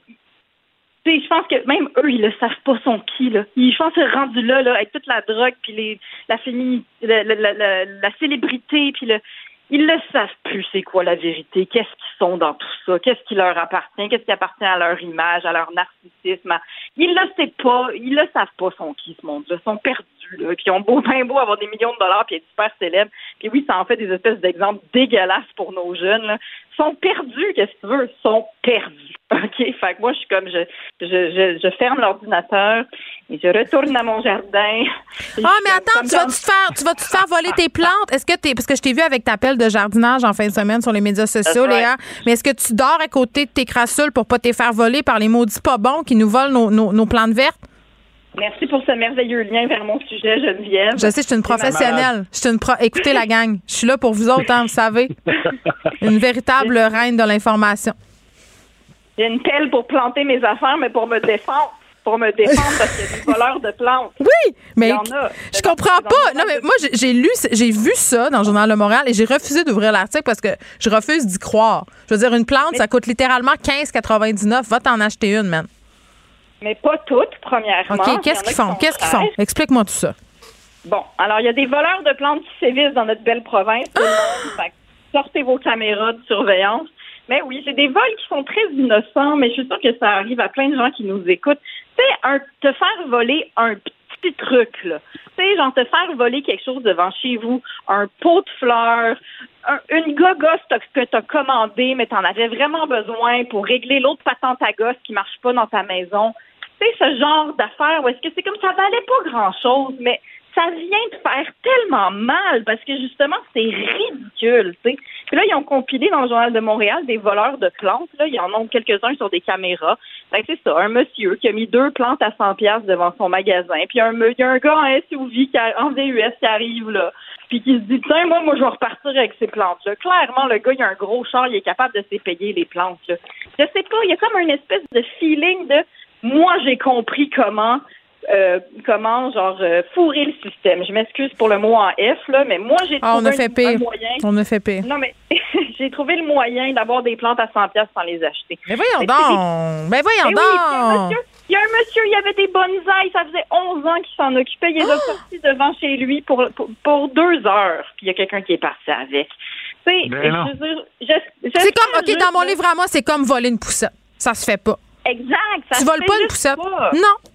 Tu voles Ça pas les plantes. du bonheur. Ça apporte du bonheur au monde. Fait que j'espère que le monde qui vole des plantes, là, ils- tout l'été, après, ils l'ont sur leur balcon, puis ils regardent, puis ça les ronge en dedans. Je sais, c'est sûr. J'espère, là, j'espère que ça gâche leur mojito parce qu'ils sont comme cette plante-là, je l'ai volée, puis j'aurais pas dû, puis j'espère que vous vous sentez mal. Je vais vous donner des trucs aussi pour, euh, si jamais vous voulez pas vous faire voler vos plantes. Qu'est-ce qu'on fait? fait ça. Elle met des roches dans le fond de ses bacs. Fait que là, tu mets Mais voyons, pour que ta Ben mère en soit venue à, à- à fomenter des processus anti-vol de plantes, parce que c'est un fléau répandu.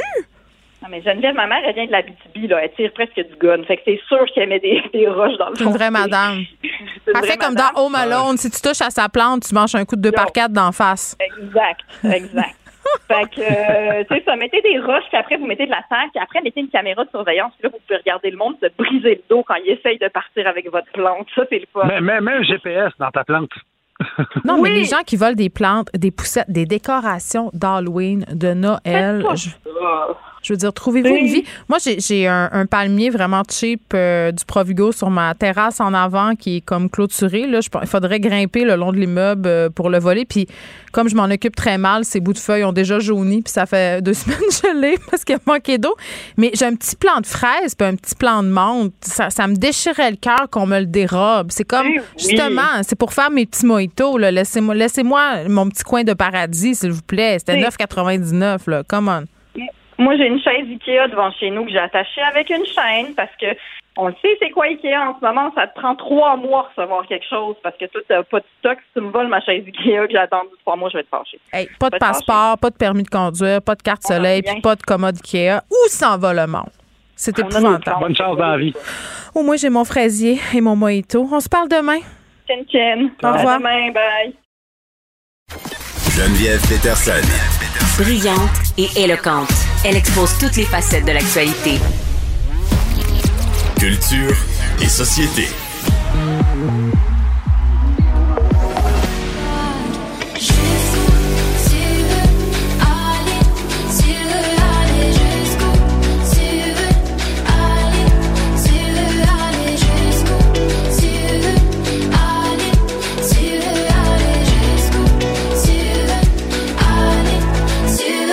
salut. Allô Geneviève? Bon, épouvantable histoire. Euh, pour vrai, on entend une chanson d'Ariane Brunet euh, qui a fait des révélations très troublantes sur les médias sociaux. Exactement. Une histoire d'horreur, en fait. Ariane Brunet, qui euh, n'est pas du genre non plus. Hein. Cette femme-là qui est très discrète à prendre la parole sur les médias sociaux pour parler de son quotidien. C'est pas... Euh, moi, quand je pense à des artistes vraiment qui sont transparents avec tout ce qu'ils vivent, c'est pas du tout Ariane Brunet. Et là, aujourd'hui, elle a publié notamment sur Instagram, donc ça commence avec euh, un emoji, donc un cœur en fait brisé. Mm. Et là, elle raconte que vendredi dernier, elle est allée avec des amis voir un spectacle. Elle a dit, j'ai commencé à être très malade. Je suis passée de être capable de de marcher, de me rendre seul exemple au bar, euh, d'aller à la toilette, à me sentir extrêmement lourde, comme si mes membres pesaient des tonnes. Elle dit, je pensais m'effondrer sur le plancher. Je n'arrivais plus à ouvrir les yeux. Blackout, OK? Et elle s'est réveillée, Geneviève, à l'urgence. On l'avait droguée ce qu'on appelle, ce qu'elle dit, de la soumission chimique. Et c'est bon, du GHB. Elle dit une chance que j'étais avec des amis, des gens extraordinaires vraiment qui m'ont tendu la main parce qu'on ne sait pas ce qui aurait pu m'arriver. Elle déplore qu'à l'hôpital, on ne peut prélever le GHB pour par la suite. C'est ça, moi, euh, qui m'a interpellée euh, parce que j'ai fait des entrevues avec les CAVAC récemment où on disait qu'il y avait une recrudescence là, des intoxications au GHB puis à d'autres substances aussi qui altèrent la conscience et qui permettent d'abuser des personnes qui ont ingérées à leur insu. Euh, puis, c'est fou de se dire que dans les hôpitaux, là, on n'a pas l'équipement pour prélever ça, de faire, de faire des tests de sang, des tests d'urine. Alors, les, les, les personnes qui sont droguées, Anaïs, là, n'ont pas les moyens d'accuser personne parce qu'on n'a pas de preuves médicales. C'est, à mon sens, c'est inacceptable. Mais ben, c'est clairement inacceptable. là. C'est incroyable. Puis là, c'est pour ça qu'elle prend la parole aussi tout d'abord euh, pour nous dire d'être prudente. Puis elle dit, faites attention, la saison des terrasses commence et ne faites vraiment confiance à personne, même pas au barmaid.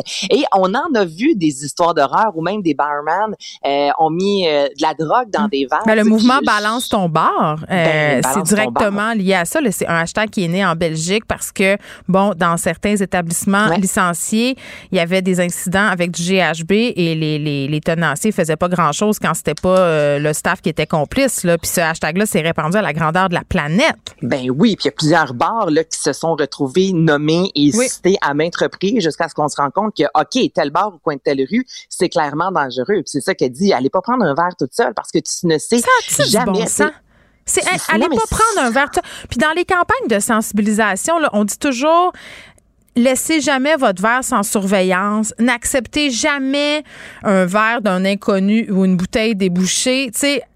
Oui, là, mais pourquoi on fait pas de la prévention euh, au niveau des personnes mal intentionnées qui agressent le monde? Pourquoi on dit pas c'est inacceptable de droguer du monde? C'est tout le temps comme si les victimes doivent se protéger contre une éventuelle agression.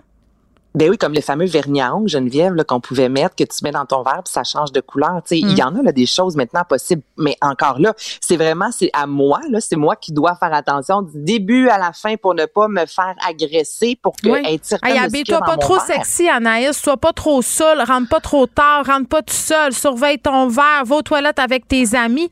C'est-tu normal, ça? Ben c'est pas normal. Et de sensibiliser les gens. On a tous été dans des bars, Geneviève, où tu vois quelqu'un qui vraiment perd la carte, OK? My God, j'ai travaillé dans des bars. Ben, On avait une formation là-dessus. Je veux dire, euh, je voyais partir des filles. Des fois, je disais, je disais au portier, il n'y a pas question qu'elle s'en aille, elle, là, là. Trouvez ben, un taxi, mettez-la dans un taxi. Ça a été très bonne parce qu'ailleurs, moi, j'en ai vu des filles tombent à terre littéralement, puis que les gens la regardent en disant check là, c'est pas boire.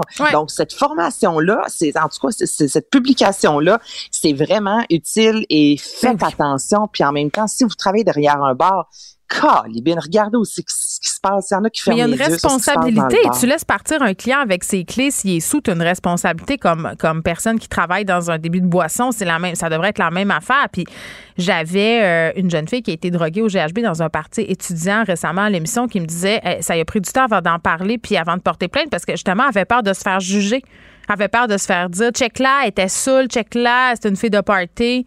Donc il y a toujours cette espèce de stigma-là qui vient de responsabilité. Geneviève, moi quand j'étais barmaid, j'ai pris les clés de quelqu'un, j'ai jamais voulu lui laisser, puis sa famille m'a est venue par la suite me chicaner parce que ça avait coûté cher de taxi. puis cette personne-là n'était pas si ivre et ah, ben au final c'était cette personne-là est un adulte, cette personne-là c'est ses clés, tu n'as pas le droit de confisquer ses clés. Donc encore là c'est aussi particulier toujours de dire à quelqu'un non tu ne pars pas, non tu ne pars pas théoriquement, ça passe pas toujours. Oui, exactement. Donc, euh, vraiment une réflexion à se faire en ce sens-là. Puis soyez prudents, malheureusement, c'est encore le message qu'on doit envoyer. Euh, Marie-Pierre Morin a eu son petit bébé. Marie-Pierre Morin a eu son petit bébé. C'est ce qui a été annoncé hier soir. Écoute, sur euh, Instagram, euh, les likes là, s'arrêtent et puis donc c'est son conjoint, Jean-Philippe Perrin, qui en a fait l'annonce. Marie-Pierre Morin qui a repartagé par la suite un carrousel. Donc trois belles photos d'elle avec sa petite Margot, on la voit. Oui, des trois belles photos d'elle. Est-ce qu'il y avait un photographe professionnel à son mariage? Mais non, si moi, non, mais j'aimerais avoir les références parce que j'ai jamais vu euh, des photos d'accouchement où la madame est aussi belle, la lumière aussi. Puis je dis pas que c'est mal, mais, moi, ça m'a quand même surprise. je me suis dit, mon Dieu, la barre est haute pour les femmes qui vont accoucher bientôt. Ben, attends, la première photo, elle a sa petite fille dans ses bras, donc c'est facilement son conjoint qui peut avoir pris les deux. Les autres, parce que c'est en noir et blanc, c'est vrai, peut-être. Mais c'est magnifique. Améliorer. Là, t'es peut-être de mauvaise foi. Non, je dis que c'est magnifique, mais ça met la barre haute pour les madames qui accouchent. Garde, je le ben maintiens. Ben, Marie-Pierre Morin, qu'est-ce que tu veux je te dis? Cette fille-là est belle. c'est vrai, photogénique comme jamais. Mais c'est vrai que ce sont trois photos. J'avais pas nécessairement l'air de ça avant d'accoucher. Non, moi non plus. J'avais plus l'air du diable de Tasmanie. Mais en tout cas, on leur souhaite beaucoup de bonheur, euh, du sommeil, parce que hein, c'est le nerf de la guerre. Quand on est parent, t'en sais quelque ben, chose. on, on, oublie ça, le sommeil, durant la première année. Là. Oh mon Dieu, la première, je me lève encore euh, pour mes enfants.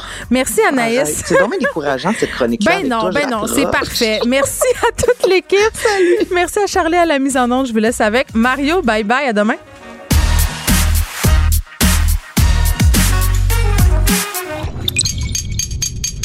Cube Radio.